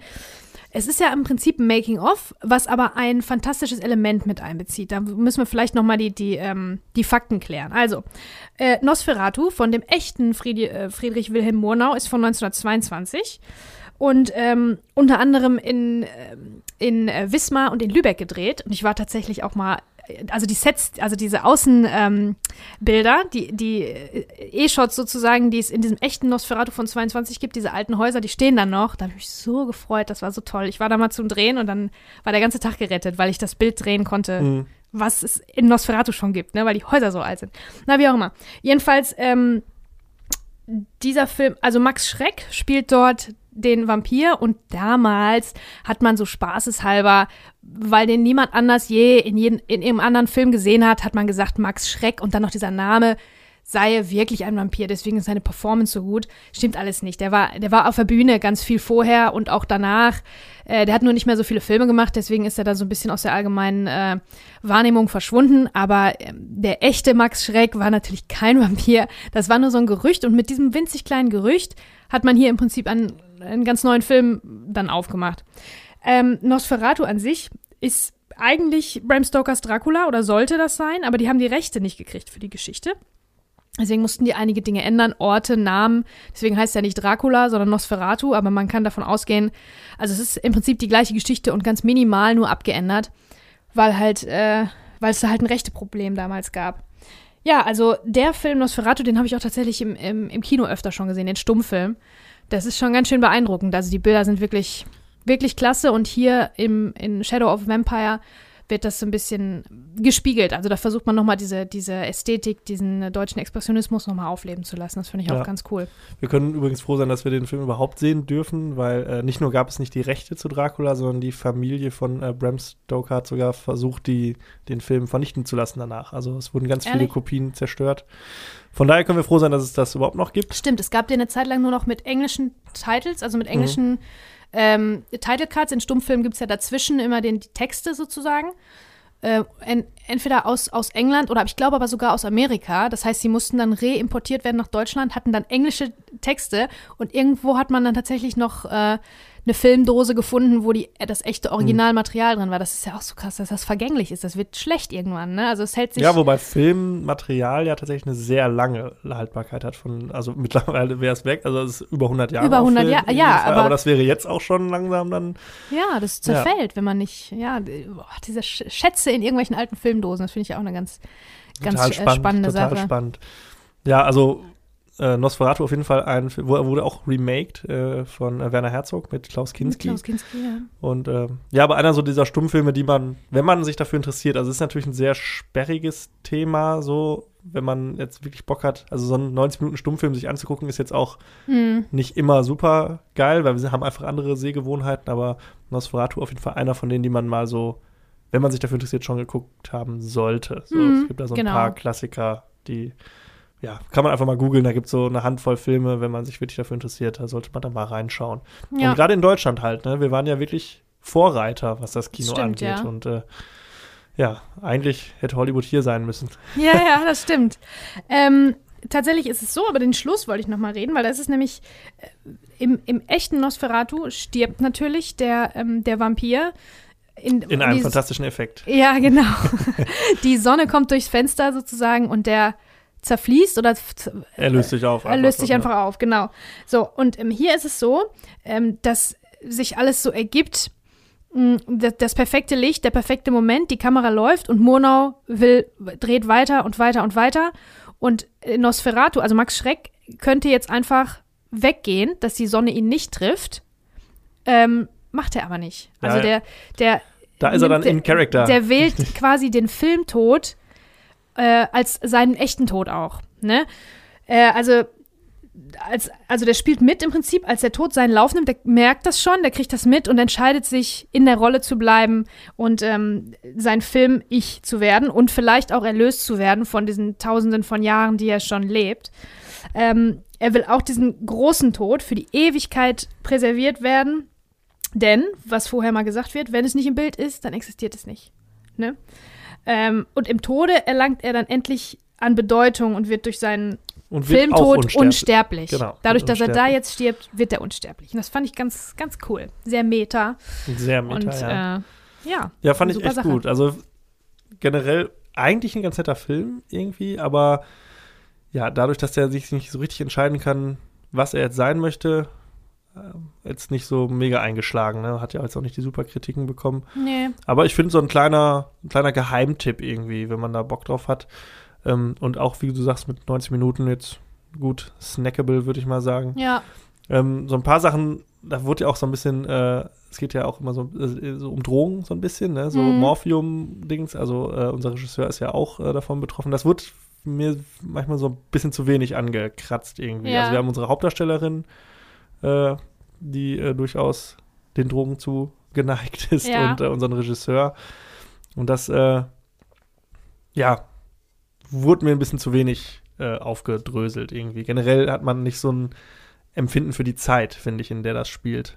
Das Mhm. ist so ein bisschen, wir sind halt auch an Schauplätzen, an Originalschauplätzen, wo da gedreht wird. Also nicht da, wo der wirklich Film gedreht wurde, aber die reisen ja dann nach Transsilvanien, um den Mhm. Film zu drehen.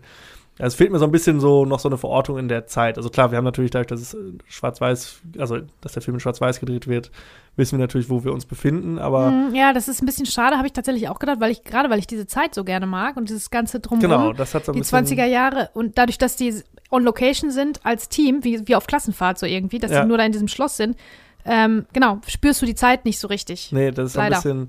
Ja, dadurch, dass du immer wieder zwischendurch diese Überblendung, du, man blendet ja wirklich von Farbe dann in äh, Schwarz-Weiß über, wirkt der ganze Film so ein bisschen, ja, so künstlich. So ein Mhm. bisschen so. Man kommt nicht so ein richtigen, richtiges Gespür dafür.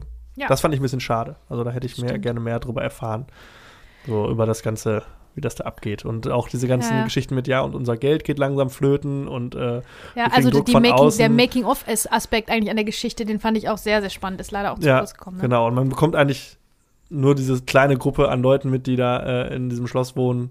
Äh, aber so was außen drumherum passiert, äh, relativ wenig. Was auch okay ist für das, was erzählt wird. Aber ich hätte, also die Neugier äh, war dann doch größer, was dann noch so drumherum stattfindet. Hm. Das fand ich schade. Ähm, tatsächlich für, äh, für Fans des gepflegten Vampirfilms auch ein bisschen angelehnt an die Ästhetik von Nosferatu. Also Nosferatu hat ja von der Ästhetik her, wie Vampire auszusehen haben, wie die aussehen in der Vorstellung und im Film hat es ja für immer geprägt sozusagen. Also danach richtet sich ja immer noch so, so ganz viele, ganz viele Vampire. Es gibt ja verschiedene Entwürfe. Es gibt ja auch die Brad Pitt, Tom Cruise ähm, Interview mit einem Vampir, Vampire, die aristokratischen, ähm, ein bisschen blass, aber ansonsten gut aussehend. Aber das ist so ein bisschen der Archetyp, den wir hier sehen. Und ähm, daran angelehnt sehen nämlich, äh, sind nämlich auch die Vampire in einem neuen Vampirfilm gestylt von einem deutschen Regisseur. Und weil wir ja gerne auch mal deutsche Filme ein bisschen promoten, Peter Torwart, äh, unser Haus- und Hof-Lieblingsregisseur, hat einen Vampirfilm gemacht, nämlich Blood Red Sky. Den gibt es bei Netflix. Der ist richtig, richtig gut. Und da sehen die Vampire auch, ähm, ja, ein bisschen so aus wie hier unser Max Schreck und unser Nosferatu. Äh, ich will da nicht zu viel verraten, aber es ist äh, Vampire im Flugzeug. Ist ein bisschen wie Stirb langsam. Oder Im Flugzeug mit Vampiren. Ja. Geil. Sind alle so gut. geil. Naja, und wenn ihr den geguckt habt, ähm, ist wirklich sehenswert, ist wirklich gut. Ähm, dann könnt ihr euch äh, die Bonusfolge von Eine Minute Hardcore anhören. Da durften wir nämlich ähm, eine halbe Stunde mit Peter Torwart über diesen Film sprechen. Und da sprechen wir nämlich auch über Nosferatu ganz kurz. Deswegen ist Ja. mir das hier eingefallen, habe ich gedacht, merke ich mal an. Also Blood Red Sky. Und eine Minute Hardcore, dein anderer Genau. Podcast. Genau. Sehr gut. Ja, ähm, fandest du die äh, Performance von William Dafoe Oscar würdig? Ich kann das schlecht sagen, weil ich den auf Deutsch gucken musste. Ich finde das dann immer schwer, schwerer einzuschätzen. Gab es nur auf Deutsch zu streamen. Aber doch, ich fand den schon gut. Äh, Ne? Also es hätte auch irgendwie drüber und albern sein können, aber albern fand ich den jetzt gar nicht. Ne? Mit so einer krassen Maske, mit so, weiß ich nicht, witzigen One-Linern, hätte das auch äh, albern sein können. War es aber nicht, also fand ich, fand ich gut. Mhm. Ja. ja. Ich fand auch Darsteller waren eigentlich alle gut. Carrie Elvis hat auch da seinen coolen Mhm. Auftritt. Irgendwie kommt er als äh, Der ist der Ersatzkameramann. ähm, Und der ist so voll motiviert und ist so voll der Abenteurer Ja. und so. ja, Ja, ja. das ist richtig. Also, das fand ich auch irgendwie witzig, weil er bringt nochmal so einen anderen Ton irgendwie rein. Sobald er dann dazukommt, ist das so ein Stimmt. bisschen heiterer irgendwie auch. Ja, ja.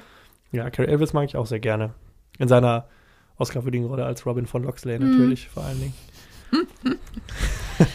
Sagt man Elvis? Carrie Jules, habe ich jetzt hab ich Oh, gesagt. ja, das ich kann, gedacht. das, also, Elvis. Also Elvis wird's geschrieben. Ihr wisst schon, wen wir meinen, glaube Ja. ich, ne? Als äh, kann sein, dass es falsch ausgesprochen ist.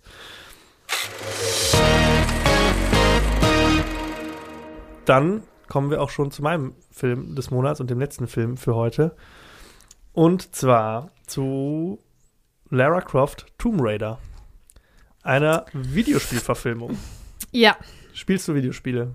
Ähm, nein, aber damals habe ich, okay, ich erzähle direkt die Geschichte. damals Lara Croft, also Tomb Raider habe ich gespielt und da gab es so ein, ich habe aber nur so ein, so ein Übungsparcours gemacht, weil ich mich nicht getraut habe, das richtige, genau, ich habe mich nicht getraut, das richtige Spiel zu spielen, weil ich äh, konnte das auch nicht, ich war noch ein bisschen klein. Und ähm, dann habe ich diesen Trainingsparcours gemacht und dann habe ich die ertrinken lassen in dem, in dem, da ist so ein, so ein Teich. Mhm. Und dann habe ich die ertrinken lassen, habe ich die einfach nicht wieder hochgeholt. Und dann habe ich mich so schlecht gefühlt danach. Ehrlich. Ja. Das hat mich, das sucht mich heim bis heute. Dass ich Lara Croft, einfach, ich wollte einfach wissen, was dann passiert. Was dann aufblinkt, welche Grafik und was dann kommt halt, ne? Mhm. Wenn die das Training, wenn die beim Üben ums Schon. Leben kommt. Ja, Schrecklich. Also ich fühle mich immer noch richtig schlecht, richtig schäbig fühle ich mich, dass ich das gemacht habe. das ist witzig, dass du es sagst, weil Du hast das auch gemacht. Nee, ich habe das nicht gemacht. Ich habe was viel Schlimmeres gemacht. Ich Oh. weiß nicht, ob es in, in Tomb Raider 1 oder 2 war, aber da äh, gab es so einen Butler in dieser äh, Trainingsmission. Ja. Also es ist ja quasi Laras Haus Mhm. und da gibt es einen Butler, der einem immer, glaube ich, hinterherläuft. So Ja. ziemlich langsam, aber stetig läuft er einem hinterher. Und man konnte dann irgendwann, äh, es gab in der Küche einen, Eisra einen Eisschrank, den man mit einem Knopf öffnen konnte. Dann ging man da rein, wartete, bis der arme Butler hinterherkam, ging raus und schloss ihn darin ein. Das ist aber. Warum macht man denn sowas? Ich weiß nicht, man probiert Warum halt haben wir aus. das denn gemacht? Aber ich glaube, das hat jeder gemacht. Ich glaube, also diesen But Ja. dieses Butler-Einsperren-Ding ist so ein. Und ich warte auch noch, so viel kann ich vorwegnehmen, dass das irgendwann mal in einem der Tomb Raider-Filme, die ja vielleicht noch kommen, auch mal referenziert wird. Also, dass da irgendwie, dass der Butler im Eisschrank eingesperrt wird. Ja, wie man, wie man da gespielt hat, einfach, ne? Ja. Wie, wie, ja. Ja, die Spiele waren ja damals noch nicht so groß und äh, riesige Spielplätze, wie sie heute sind, sondern Ja, es war ja sehr rudimentär alles, aber man hatte Mhm. halt einfach alles ausprobiert, was ging. Ja. Also man hatte jetzt auch nicht 100 Spiele, sondern hatte dieses eine Spiel und hat dann da einfach alles versucht. ja, genau. Ja, gut. Also, wie gesagt, eine Videospielverfilmung. 1996 ist das Spiel rausgekommen, das erste. Ähm, und bis zum Zeitpunkt der Filmveröffentlichung, also bis 2001, waren es fünf Spiele. Mittlerweile sind es in der Hauptreihe, glaube ich, zwölf und über 20 wahrscheinlich mit Mobile Games. Also wirklich eine sehr erfolgreiche äh, Videospielreihe. Und Lara Croft ist auch so, ich würde sagen, so mit Super Mario schon eine der bekanntesten Videospielfiguren, würde ich Mhm, sagen. Ne? Und war ja sein, auch ja. so Ende der 90er, Anfang der 2000er wirklich so eine, schon so eine Stilikone. Also es gibt Werbespots mit ihr und Musikvideos. Ja. Und ja, also war wirklich so eine, ja, eine Stilikone, eine Werbeikone, ein Gesicht. Ähm, das Ganze ist ein Action-Adventure und äh, es- Lara Croft ist, die Figur ist so eine Mischung aus, also so ein bisschen so ein Indiana Jones-Verschnitt, also sie ist Archäologin, Ja. ähm, und äh, aber auch gleichzeitig so ein bisschen Batman-mäßig, weil sie ist super Ha, Habe ich reich. mir auch aufgeschrieben. Batman-Vibes und lächerlich reich, wie Richie Rich für Erwachsene. Genau. Also sie so- hat so sinnlosen Kram da und alles in Ja. ihrer Villa steht. Also es ist wirklich lächerlich reich ist die. Genau. Lächerlich. Ich habe hauptsächlich äh, den zweiten Teil gespielt. Äh, da sind so ikonische Level wie die äh, chinesische Mauer und so. Das waren halt so Spiele, wo viel so Erkundung war irgendwie und äh, dann zwischendurch mal so ein bisschen Action auch. So, und jetzt kam es irgendwann dazu, okay, wir müssen jetzt einen Film machen, weil es eine super Marke und alle finden es geil und jetzt muss man muss ein Film her, wie das immer so ist. Und der Videospiel, Videospielverfilmung ist ja so ein Thema. Klappt jetzt nicht immer so gut, weil ja auch häufig das äh, Quellmaterial jetzt nicht so ergiebig ist. Also Videospiele stehen jetzt nicht in dem, oder standen nicht in dem Ruf. Damals, so ne? die, Mittlerweile ist das natürlich was anderes. Ne? Mittlerweile ist das ja anderes, total- aber früher hatten die jetzt nicht so die. Mega-Story oder so. Das war halt Ja. irgendwie, mittlerweile kosten Videospiele, ich glaube, das letzte Red Dead Redemption, das ist, glaube ich, das teuerste Spiel aller Zeiten, über 200 Millionen Dollar in der Boah. Entwicklung. Also wie ein krasser. Kino-Blockbuster. Ja. Ähm, damals war es nicht so. Das Quellmaterial war einfach, okay, wir haben diese sexy, sexy äh, Archäologin mit den beiden Knarren, die irgendwie durch irgendwelche Höhlen springt und äh, auf Dinosaurier und was weiß ich was schießt. Mhm. Gut, und daraus müssen wir jetzt einen Film machen. Und da stellt sich natürlich erstmal die Frage, wer spielt überhaupt Lara Croft? Und das war schon eine riesige Diskussion. Wer soll sie spielen? Und ich habe eine Liste der Damen, die in die engere Auswahl kamen. Das Kam da wirklich irgendwer anders in Frage als Angelina Jolie? Das kann ich ja gar nicht glauben, weil die sieht ja auch an sich einfach schon aus wie gemalt, wie, ein- wie ein ne? ja, Charakter. aber äh, jetzt gibt es auch ganz andere. Zum Beispiel Jennifer Love Hewitt, oh. Famke Janssen, Jennifer Lopez, Rona Mitra, die sogar offizielles äh, Tomb Raider Model war, also die äh, von dem Hersteller immer so auf Messen und so unterwegs war in dem Ah, echt? Outfit. Okay. Ähm, Elizabeth Hurley, Ashley Judd, Sandra Bullock, never, Catherine Zeta-Jones, mhm. Diane Lane, Demi Moore und Denise Richards. Und die war wohl auch so ein bisschen Favoritin. Aber laut Regisseur Simon West war es von Anfang an klar, es muss Angelina Jolie sein. Klar. Weil Angelina Jolie war damals auch so ein bisschen die wilde Hollywood-Tante. Ne? Die war, glaube ich, mit Billy Bob Thornton zusammen und die waren Ja, irgendwie ja. so ganz crazy immer und haben irgendwie auf dem roten Teppich rumgemacht und Ja, sie war ja, so die und war überall tätowiert und Bei Girl Interrupted hat die mitgespielt, auch Genau, mit also Sigourney Oscar nominiert oder gewonnen, gewonnen. Gewonnen. Sie war sogar? Gewonnen. Das war davor, ne? Das war davor, ja. Ja, ja, also ich kann mir das schon gut vorstellen. Und einfach der Look, die hat, wer hat denn so, ein, so- dicke Lippen? und überhaupt die Figur und die Physis dafür, ne? Also echt. Wirklich krass. Da kann man natürlich viel machen mit Make-up und, und, und äh, Training, Training und, und allem, aber die was ist, finde ich, schon perfekt dafür, du nicht? Doch, finde ich auch. Ja? Also und ähm, macht auch hier, finde ich, eine gute Figur, also auch einen guten Job. Ja. Ähm, ja, die war damals echt so ein Hollywood, also der heiße Scheiß in Hollywood. Ja, ja, ja. Und ähm, damals natürlich auch irgendwie, der ganze Film ist auch so ein bisschen, guck mal, wie geil Angelina Jolie ist. ja. Äh, also jede Einstellung ist immer mit, ja, es ist, man labt sich schon sehr daran. Aber ich finde, sie macht das sehr gut. Mhm. Ähm, sowohl die Physis bringt sie rüber und auch so ein bisschen den Spaß irgendwie an der ganzen Sache.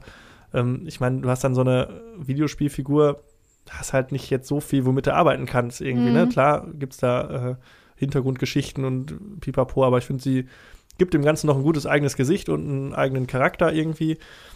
Ähm, in weiteren Rollen Ian Glenn, äh, Sir Friendzone aus äh, Game of Thrones. Friendzone. ähm, mag ich Ja. sehr gerne. Äh, Daniel Craig, ein ganz, ganz junger, Junger Daniel- Daniel Craig, ja. mit einem super amerikanischen Akzent. Ähm, ja, mittlerweile Ja, also- James Bond natürlich. Ja, ja. Und Also, ähm, Daniel Craig ist ja der Brite, der hier einen amerikanischen Akzent raushängen lassen musste. Und Angelina Jolie ist natürlich die Amerikanerin, die einen britischen Akzent. Ähm, Ja. Also, ich glaube, der war auch nicht so gut. Ich kann das schlecht einschätzen, aber irgendwie wirkt der so ein bisschen, wirkt schon ein bisschen aufgesetzt, aber gut. Äh, macht ja nichts. Abgesehen davon, alles gut. Ja, ja. Dann äh, John Voight spielt mit als der Vater von äh, Lara Croft. Er ist ja auch Und- wirklich der Vater von Angelina, Angelina Jolie. Jolie, ja. Und äh, Noah Taylor spielt mit, den wir auch in Almost Famous hatten, Mhm. als den genau. Manager der äh, Stillwater Ja. Band.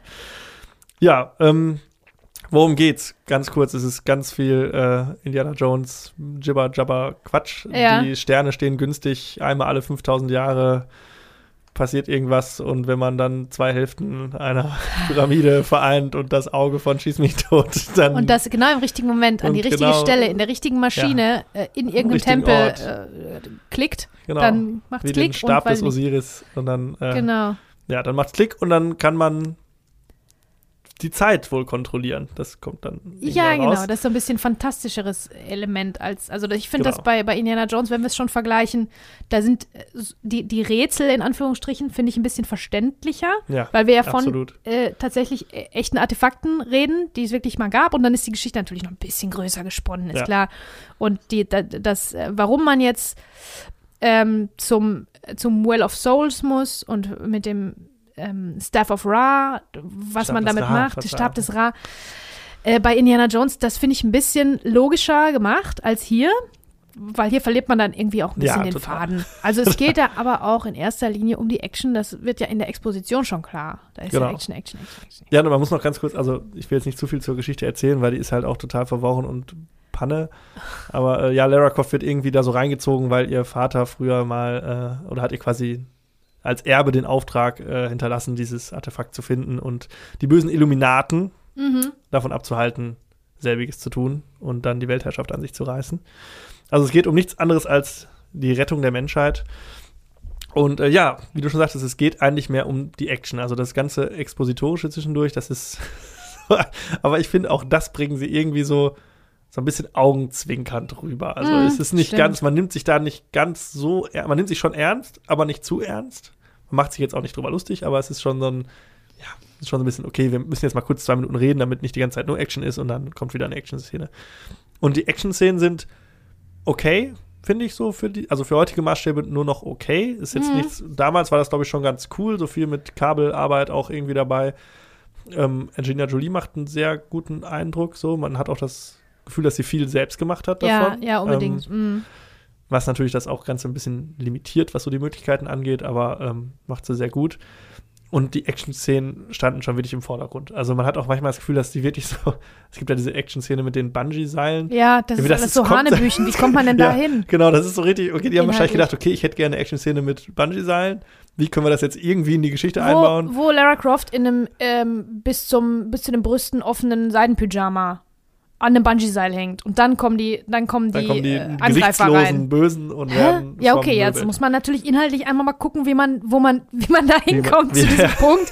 Das ist nicht so einfach. Naja, gut. Aber ähm, ich meine, wenn man sich einen Film anguckt, äh, eine, eine, eine Action-Videospiel-Verfilmung, dann ist das, glaube ich, auch, ist das, glaube ich, klar. Da erwartet man jetzt nicht. Genau, also Indiana diese ganzen. Action-Dinger sind eigentlich eher so Set-Pieces immer, die irgendwie so da eingewoben wurden. Auch diese lustige Globus-Maschine da am Ende. Ja, ja. Keiner denkt, okay, was macht diese Maschine, was ist da überhaupt los? Ja. Aber es ist alles so, Aber immer noch übersichtlicher fand ich als die Mumie kehrt zurück, ne? Da habe ich mich ja darüber beschwert, dass da irgendwie, dass dann plötzlich, dann sind da irgendwelche neuen äh, Wesen aus irgendwelchen Gefäßen gesprungen und irgendwelche Viecher Ja, und stimmt. keine Ahnung. Also das finde ich, ist hier relativ übersichtlich, ne? Also man geht so ein bisschen von, von Punkt zu Punkt und ähm, eigentlich ist es die Action, die einen da so durchträgt. Ne? Ja, ich finde, die Action ist auch übersichtlich gefilmt, auf jeden Fall. Also ist jetzt nicht so, wie das ja dann in späten 2000er war, dass dann so ganz viel hektisch geschnitten wurde und Mhm. so und viel Handkamera, sondern es ist eigentlich sehr übersichtlich alles. Man versteht jederzeit, wo man gerade ist und was gerade passiert. Und ähm, ja, ist für einen Actionfilm, finde ich, solide. Es war damals sogar tatsächlich äh, der erfolgreichste Actionfilm mit, einem Weib mit einer weiblichen Hauptdarstellerin. Oh, echt? Ja, und äh, ich weiß auch gar nicht, also wenn man jetzt so überlegt, so die großen Actionheldinnen, da fällt einem natürlich Ellen Ripley, Ripley. ein, äh, Prinzessin Leia Mhm. oder sowas, oder dann äh, bei Matrix äh, Trinity und so. Und ich finde auch Angelina Jolie als Lara Croft war mir jetzt gar nicht mehr so, hatte ich gar nicht mehr so auf dem Schirm, aber kann man schon in diese Riege irgendwie mit aufnehmen. Natürlich jetzt nicht Na, als keine ja. Ellen Ripley, aber äh, hat auch, glaube ich, sehr viel für das, für die Rolle der Frau in Actionfilmen dann getan. Das würde ich wohl auch sagen, ja. Ähm, natürlich wird da sehr viel, äh, feiert man sehr viel äh, Angelina Jolies Aussehen in diesem Film ab, aber es wird jetzt nicht zu viel gemacht. Also die Videospielfigur ist schon deutlich freizügiger. Die läuft ja immer in äh, bauchfreien Klamotten rum und so. Mhm. Das wird hier ein bisschen zurückgefahren, ein kleines bisschen zumindest. Es gibt den einen random Nudity-Moment am Anfang, wo sie aus der Dusche kommt. Ich muss übrigens sagen, dass ich in diesem Film mit meiner Mutter war. Super. Das ist bestimmt genau der richtige Film für so Ja. Movies. Das Ne? ist dann so der Moment, wo dann Angelina Jolie kurz den Sideboob einmal präsentiert und man dann als äh, Pubertierender neben seiner Mutter sitzt und sich denkt, oh Gott. Oh Gott, oh Gott ist das peinlich. äh, also, Wusstest du, dass die, äh, ich habe äh, das gelesen in der Trivia, dass die von sowieso schon großen, ordentlichen Brüsten, sage ich jetzt mal, dass sie die ausgestopft haben, damit die dem, dem Spiel entgegenkommen. Also damit das, damit die Fans zufrieden sind, weil einfach Lara Croft im Spiel riesen, riesen Brüste hat. Und dann mussten die Angelina Jolie noch ein bisschen was padden dazu, also ein bisschen okay. was größer machen. Tja, Ja. ein Zugeständnis. Das macht, das würde jetzt Das- nicht mehr gemacht werden. Das gab es beim neuen Lara Croft. Ähm, Genau, mit Alicia Vikander. mit Alicia Vikander, da ist überhaupt nicht, glaube ich nicht, dass da was gepaddet Nee. wurde oder irgendwas. Ich glaube, das ist einfach für die Rolle der Frau, wenn man dann noch mal so, also Genau. natürlich hat dieser Film und Angelina Jolie auch als Person danach sowieso unendlich viel getan, irgendwie in, äh, äh, in verschiedenen Kapazitäten auf, und für die Rolle der Frau. Aber damals hat man dann noch gesagt, okay, dieser Charakter hat große Brüste, du musst jetzt, die, die Brüste müssen größer Ja. sein. Ganz einfach, das kannst du da heute, gab es ja eine richtige machen. Diskussion drum. Ne? Wer kann Ja. die spielen? Die muss ja genauso geil Genau. und genauso groß bebrüstet sein wie die Videospielfigur. Da- Die gleiche Diskussion gab es ja auch dann Jahre später bei Wonder Woman. Wo alle Hm. gesagt haben, ja, Gal Gadot, das geht ja nicht, die ist ja nicht, ist ja nicht Wonder Woman, die hat ja nicht die entsprechende Oberweite. Ach so, Und jetzt ehrlich. mittlerweile Gal Gadot Mein alle Gott. so, das ist so also, eine das, tolle das Frau, wirklich Woman. ehrlich. Vorher Ja. gab es gar keine Wonder Woman gefühlt, Ja, ne? also- Vor Gal Gadot. So. Ja, aber die Diskussionen werden wohl äh, äh, leiser im Laufe Ja. der Jahre und ja, auch die, die Videospiele haben ja, also die Lara Croft Videospiele haben ja auch einen Wandel vollzogen, an die ja dann auch der neueste Film angelegt ist. So, also dass das ja alles ein bisschen geerdeter und äh, in Anführungszeichen realistischer. Bisschen weniger bisschen glossy weniger, auch, ne? Ein bisschen weniger, genau, sonst ein bisschen rough und so. Mhm. Wie ne? fandest du denn den neuen? Hast du den gesehen? Den habe ich gesehen, fand ich auch okay. Würde ich mir auch, würde ich mir auch freuen, wenn das weitergeht. Also Mhm. ja, Ja, so Videospielverfilmung, gut an. Nee, Videospielverfilmung ist generell ein schwieriges Thema. Ist ähnlich wie bei Literaturverfilmungen und Comicverfilmungen. Wie macht man es jetzt? Macht man jetzt Ja. eine 1 zu 1 Nacherzählung? Weil halt auch Oder- teilweise die Welten, die da ent entworfen werden, jetzt ja immer größer werden und riesig, riesig sind. Und jeder Spieler äh, mag was anderes besonders gerne. Ne? Und was Genau. nimmst du dann mit auf in den Film und was lässt du irgendwie äh, durchs Ja. Raster fallen? Das ist natürlich schwer, klar. Genau, da kann ich mal kurz sagen. Also, wenn man bei IMDb so die besten, bestbewerteten Videospielverfilmungen sucht, dann findet man auf Platz 1 Warcraft von 2016 Hm. mit einer stolzen Werte von 6,8. Hui, Das, das ist die das ist beste die bestbewertete Videospielverfilmung. Wertung. So, äh, ne, Tomb Raider ist auf Platz 12 Mhm. mit 5,8 bei IMDb. Mhm. Finde ich, er jetzt nicht unbedingt verdient. Also 5,8 ist schon, also Ja. schon besser als Star Wars 8. Also, schon, ne? ähm, meine Lieblingsvideospielverfilmung Mortal Kombat von 1993. Ui, ja. Absoluter Volltrash mit Christopher Lambert oder Ja, Lambert doch, oder wie auch ich immer. mein, weiß ich gar nicht Ist mehr. übrigens Ich auf Platz hab ich auch 11 gesehen. Okay, vor Tomb Raider. Vor Tomb Raider. Ja. Zu Recht, wie ich finde. Nee, äh, aber ja, ich finde den Film, also ich hatte den gar nicht mehr so auf dem Schirm. Ich habe den natürlich gesehen, aber wenn ich jetzt den nicht nochmal hätte gucken sollen für den Podcast, hätte ich ihn wahrscheinlich nie wieder geguckt. Weil Ja. irgendwie, hat er, man hat den da mal gesehen und dann ist es auch irgendwie durch. Und jetzt habe ich den gesehen und dachte auch so, ja, irgendwie kann man den auch so ganz gut weggucken. Ist ich halt werde so ein Sonntagsfilm irgendwie, ja, ne? ich werde ihn wahrscheinlich trotzdem nicht nochmal irgendwie freiwillig rausholen. Aber ich habe auch so mitbekommen, im Internet hat er sehr viele Fans. So. Also was so, was ich zum Beispiel so in Mortal Kombat sehe, so ein bisschen trashy Unterhaltung, sehen viele auch in Tomb Raider. So, dass das so ein bisschen Mhm. so, Bisschen Ja. übertrieben, aber ja, absichtlich. vielleicht so schlecht, dass es schon wieder gut ist. okay. So, ähm, finde ich dann okay. Also für mich macht er auch nichts falsch. Er hat ja auch noch eine äh, Nachfolger bekommen. Den habe ich tatsächlich noch nie gesehen, glaube ich. Obwohl doch ist der nicht mit Till Schweiger. Oh, das weiß ich gar nicht. Ich habe Teile davon gesehen, aber werden wir irgendwann mal drüber sprechen wahrscheinlich. Mhm, genau. Ähm, der war auf jeden Fall ein Erfolg. Also äh, hat, äh, ich habe es mir aufgeschrieben, 275 Millionen Dollar eingespielt bei 94 Millionen Budget. Boah, das ist Also super. das geht super klar, habe ich ja schon gesagt. Erfolgreichster Film mit weiblicher Hauptrolle, Actionfilm. Ähm, ich weiß nicht, mittlerweile nicht mehr, ich weiß nicht, was danach dann noch kam, aber ja, mittlerweile sind ja alle Filme immer erfolgreicher. Und ähm, ich mochte äh, Angelina Jolie sehr in der Rolle. Ich finde, sie hat das echt gut gemacht. Ansonsten sehe ich sie tatsächlich nicht so gerne, muss ich sagen. Echt? Also, und ähm, klar, es war so dieses Jahr, sie ist hier die geilste äh, Schnalle, die wir haben. Ich fand die jetzt nie so mega übertrieben. Also ich mochte sie in dem Film hauptsächlich eigentlich, ich fand es gut, wie sie es gespielt hat irgendwie. Ja, ja, ja. Und das Beste, was sie danach für mich noch gemacht hat, war die Synchronrolle in Kung Fu Panda. Aber sonst fand ich das irgendwie, fand ich die Sachen danach alle so, ich sehe die eigentlich nicht so gerne, muss ich ehrlich okay, sagen. ja. So. Und äh, wo wir gerade schon bei Bennifer waren, sie war ja Brangelina, Brangelina, damals. Also ich natürlich. fand Und Mr. Mrs. so Smith fand ich ganz nett tatsächlich, irgendwie mit Brad Pitt. Mhm. Ansonsten fand ich jetzt, habe ich nicht so viele geile Sachen mit ihr gesehen, muss ich ehrlich sagen. Ja, stimmt. Ich glaube, die macht auch gar nicht mehr so, obwohl Maleficent. Ja. Als Maleficent finde ich sie auch gut. Das ist auch so eine Rolle, wo ich denke, ja, wer hätte die denn sonst spielen können? Allein Hm. von der Physis, ne? Ja, Also, da, da fand ich sie gut. ja. fand ich sie macht ja gut. auch sehr viel abseits des Films. Ich glaub, genau, wollte ich gerade sagen. Und zwar seit, genau, die ist so. UN-Botschafterin und seit diesem, seit dieses Drehs von Tomb Raider, den wir gerade besprochen haben oder noch besprechen, ähm, der Teil des Drehs waren ja in Angkor Wat, ein Tempel in Kambodscha. Und ähm, seit sie da war, setzte, sie- hat sie sich wahnsinnig eingesetzt für Kambodscha an sich und äh, kambodschanische Kinder und so weiter Hat und auch welche adoptiert. adoptiert? Genau, also das kam im Prinzip ähm, mit dem Dreh dieses Films, als sie noch das Enfant terrible war in, in Hollywood und dann hat sie aber das erlebt und hat vor Ort ihren Horizont erweitern können dahingehend, ähm, fremde Kulturen kennenlernen in Kambodscha eben und seitdem setzt sie sich wahnsinnig viel ein. Hat sie möglicherweise vorher auch schon gemacht, aber seitdem wär- medienwirksam auch und man kriegt es mit, Mhm. sozusagen. Ja.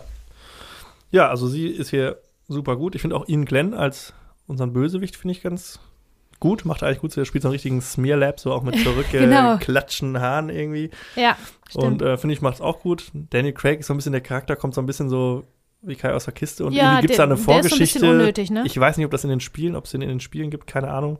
Aber irgendwie, ja, die Figur macht nicht so richtig, ja, keine Ahnung. Nee, so ich finde auch, der, du musst nicht sein. Hätt's nicht, hätt's nicht gebraucht. Du brauchst natürlich jemanden, den männlichen Gegenspieler für die weibliche Heldin, um, um, um die noch mehr äh, rauszustellen. Die haben ja auch so ein bisschen Anziehung miteinander, die Mhm. beiden, aber es ist keine, Liebesgeschichte dabei, oder? Erinnere ich mich jetzt Nee, falsch? ist also so eine richtige nicht. Liebesgeschichte ist es nicht und das finde ich ganz toll. Weil das, das ist auch ziemlich modern, dass jetzt nicht unbedingt nur, weil es eine weibliche Superheldin ist, dass da am Ende geheiratet werden muss oder irgendwie, ne? Mhm. So.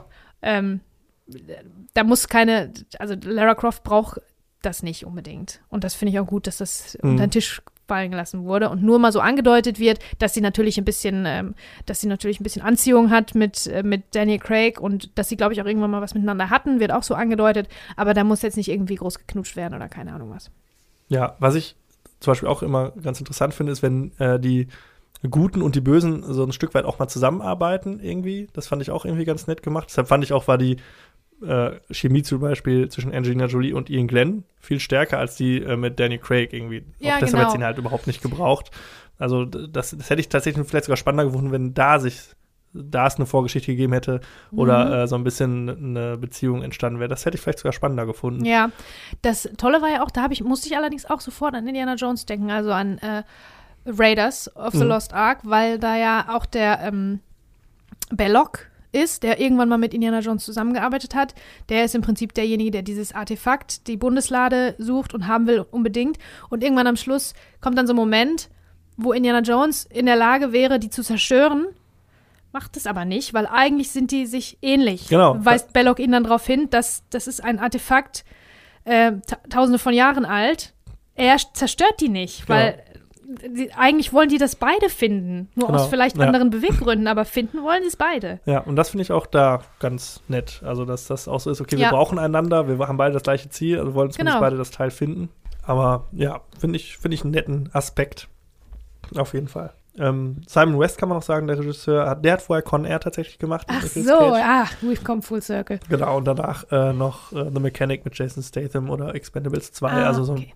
ist auch so ein Action-Typ irgendwie, aber jetzt auch nicht die großen Ja. Filme. Ich muss sagen, den habe ich sogar, den hast du dir als Hauptfilm ausgesucht und den habe ich von allen Filmen zuerst geguckt, weil ich darauf am meisten Bock hatte, weil er halt so irgendwie am harmlosesten für mich wirkte und am unanstrengendsten. Und das ist ja auch manchmal gar nicht schlecht, wenn du so Filme hast, ne, also wir teilen uns ja die Filme immer auf und wer guckt was und so weiter. Und dann ähm, geht man nach dieser, nach dieser Session nach Hause und hat dann so drei, vier Filme auf dem Zettel stehen, die man sich dann angucken muss. Womit fängt man an? Mit dem, dem der am wenigsten wehtut. Und das war für mich äh, tatsächlich Tomb Raider. Den habe ich dann als erstes geschaut. Ja, ich habe den tatsächlich auch zuerst geguckt. Ähm, und der ist auch, glaube ich, auch nur so 90 Minuten lang. Mhm, genau. Und dann Vollkommen fand okay. ich auch, fand ich den auch, der, der harmlosen Film, den, der keinem wehtut, braucht man auch. Man Ja. muss ja nicht mit jedem Film die Welt verändern, ne? Oder irgendwie Kunst machen, sondern manchmal reicht auch einfach nur ein bisschen Unterhaltung. Ja, und die äh, gab es da. Hoffentlich auch in dieser Folge. Ähm, denn wir sind schon am Ende Ja. und ähm, können kurz einen kleinen Ausblick geben auf das, was uns nächsten Monat erwartet. Mit Filmen wie Shrek, wie Der Schuh des Manitou, Evolution und Blow. Also da wartet auch einiges auf uns und auf euch. Wir hoffen, ihr hattet Freude und freuen uns auf den nächsten Monat. Ja, ähm, es tut uns leid natürlich. Wir können nichts dafür, welche Filme ins Kino gekommen sind, dass dieser, ein, dieser Monat ein wenig mau anfing. Aber dafür haben wir hinten raus noch, ist noch gerettet mit Lara Croft, Tomb Raider. die So sieht's die aus. große Empfehlung. Ja, ähm, ich freue mich auf euch und äh, bis zum nächsten Mal. Tschüss. Filmzeitreise.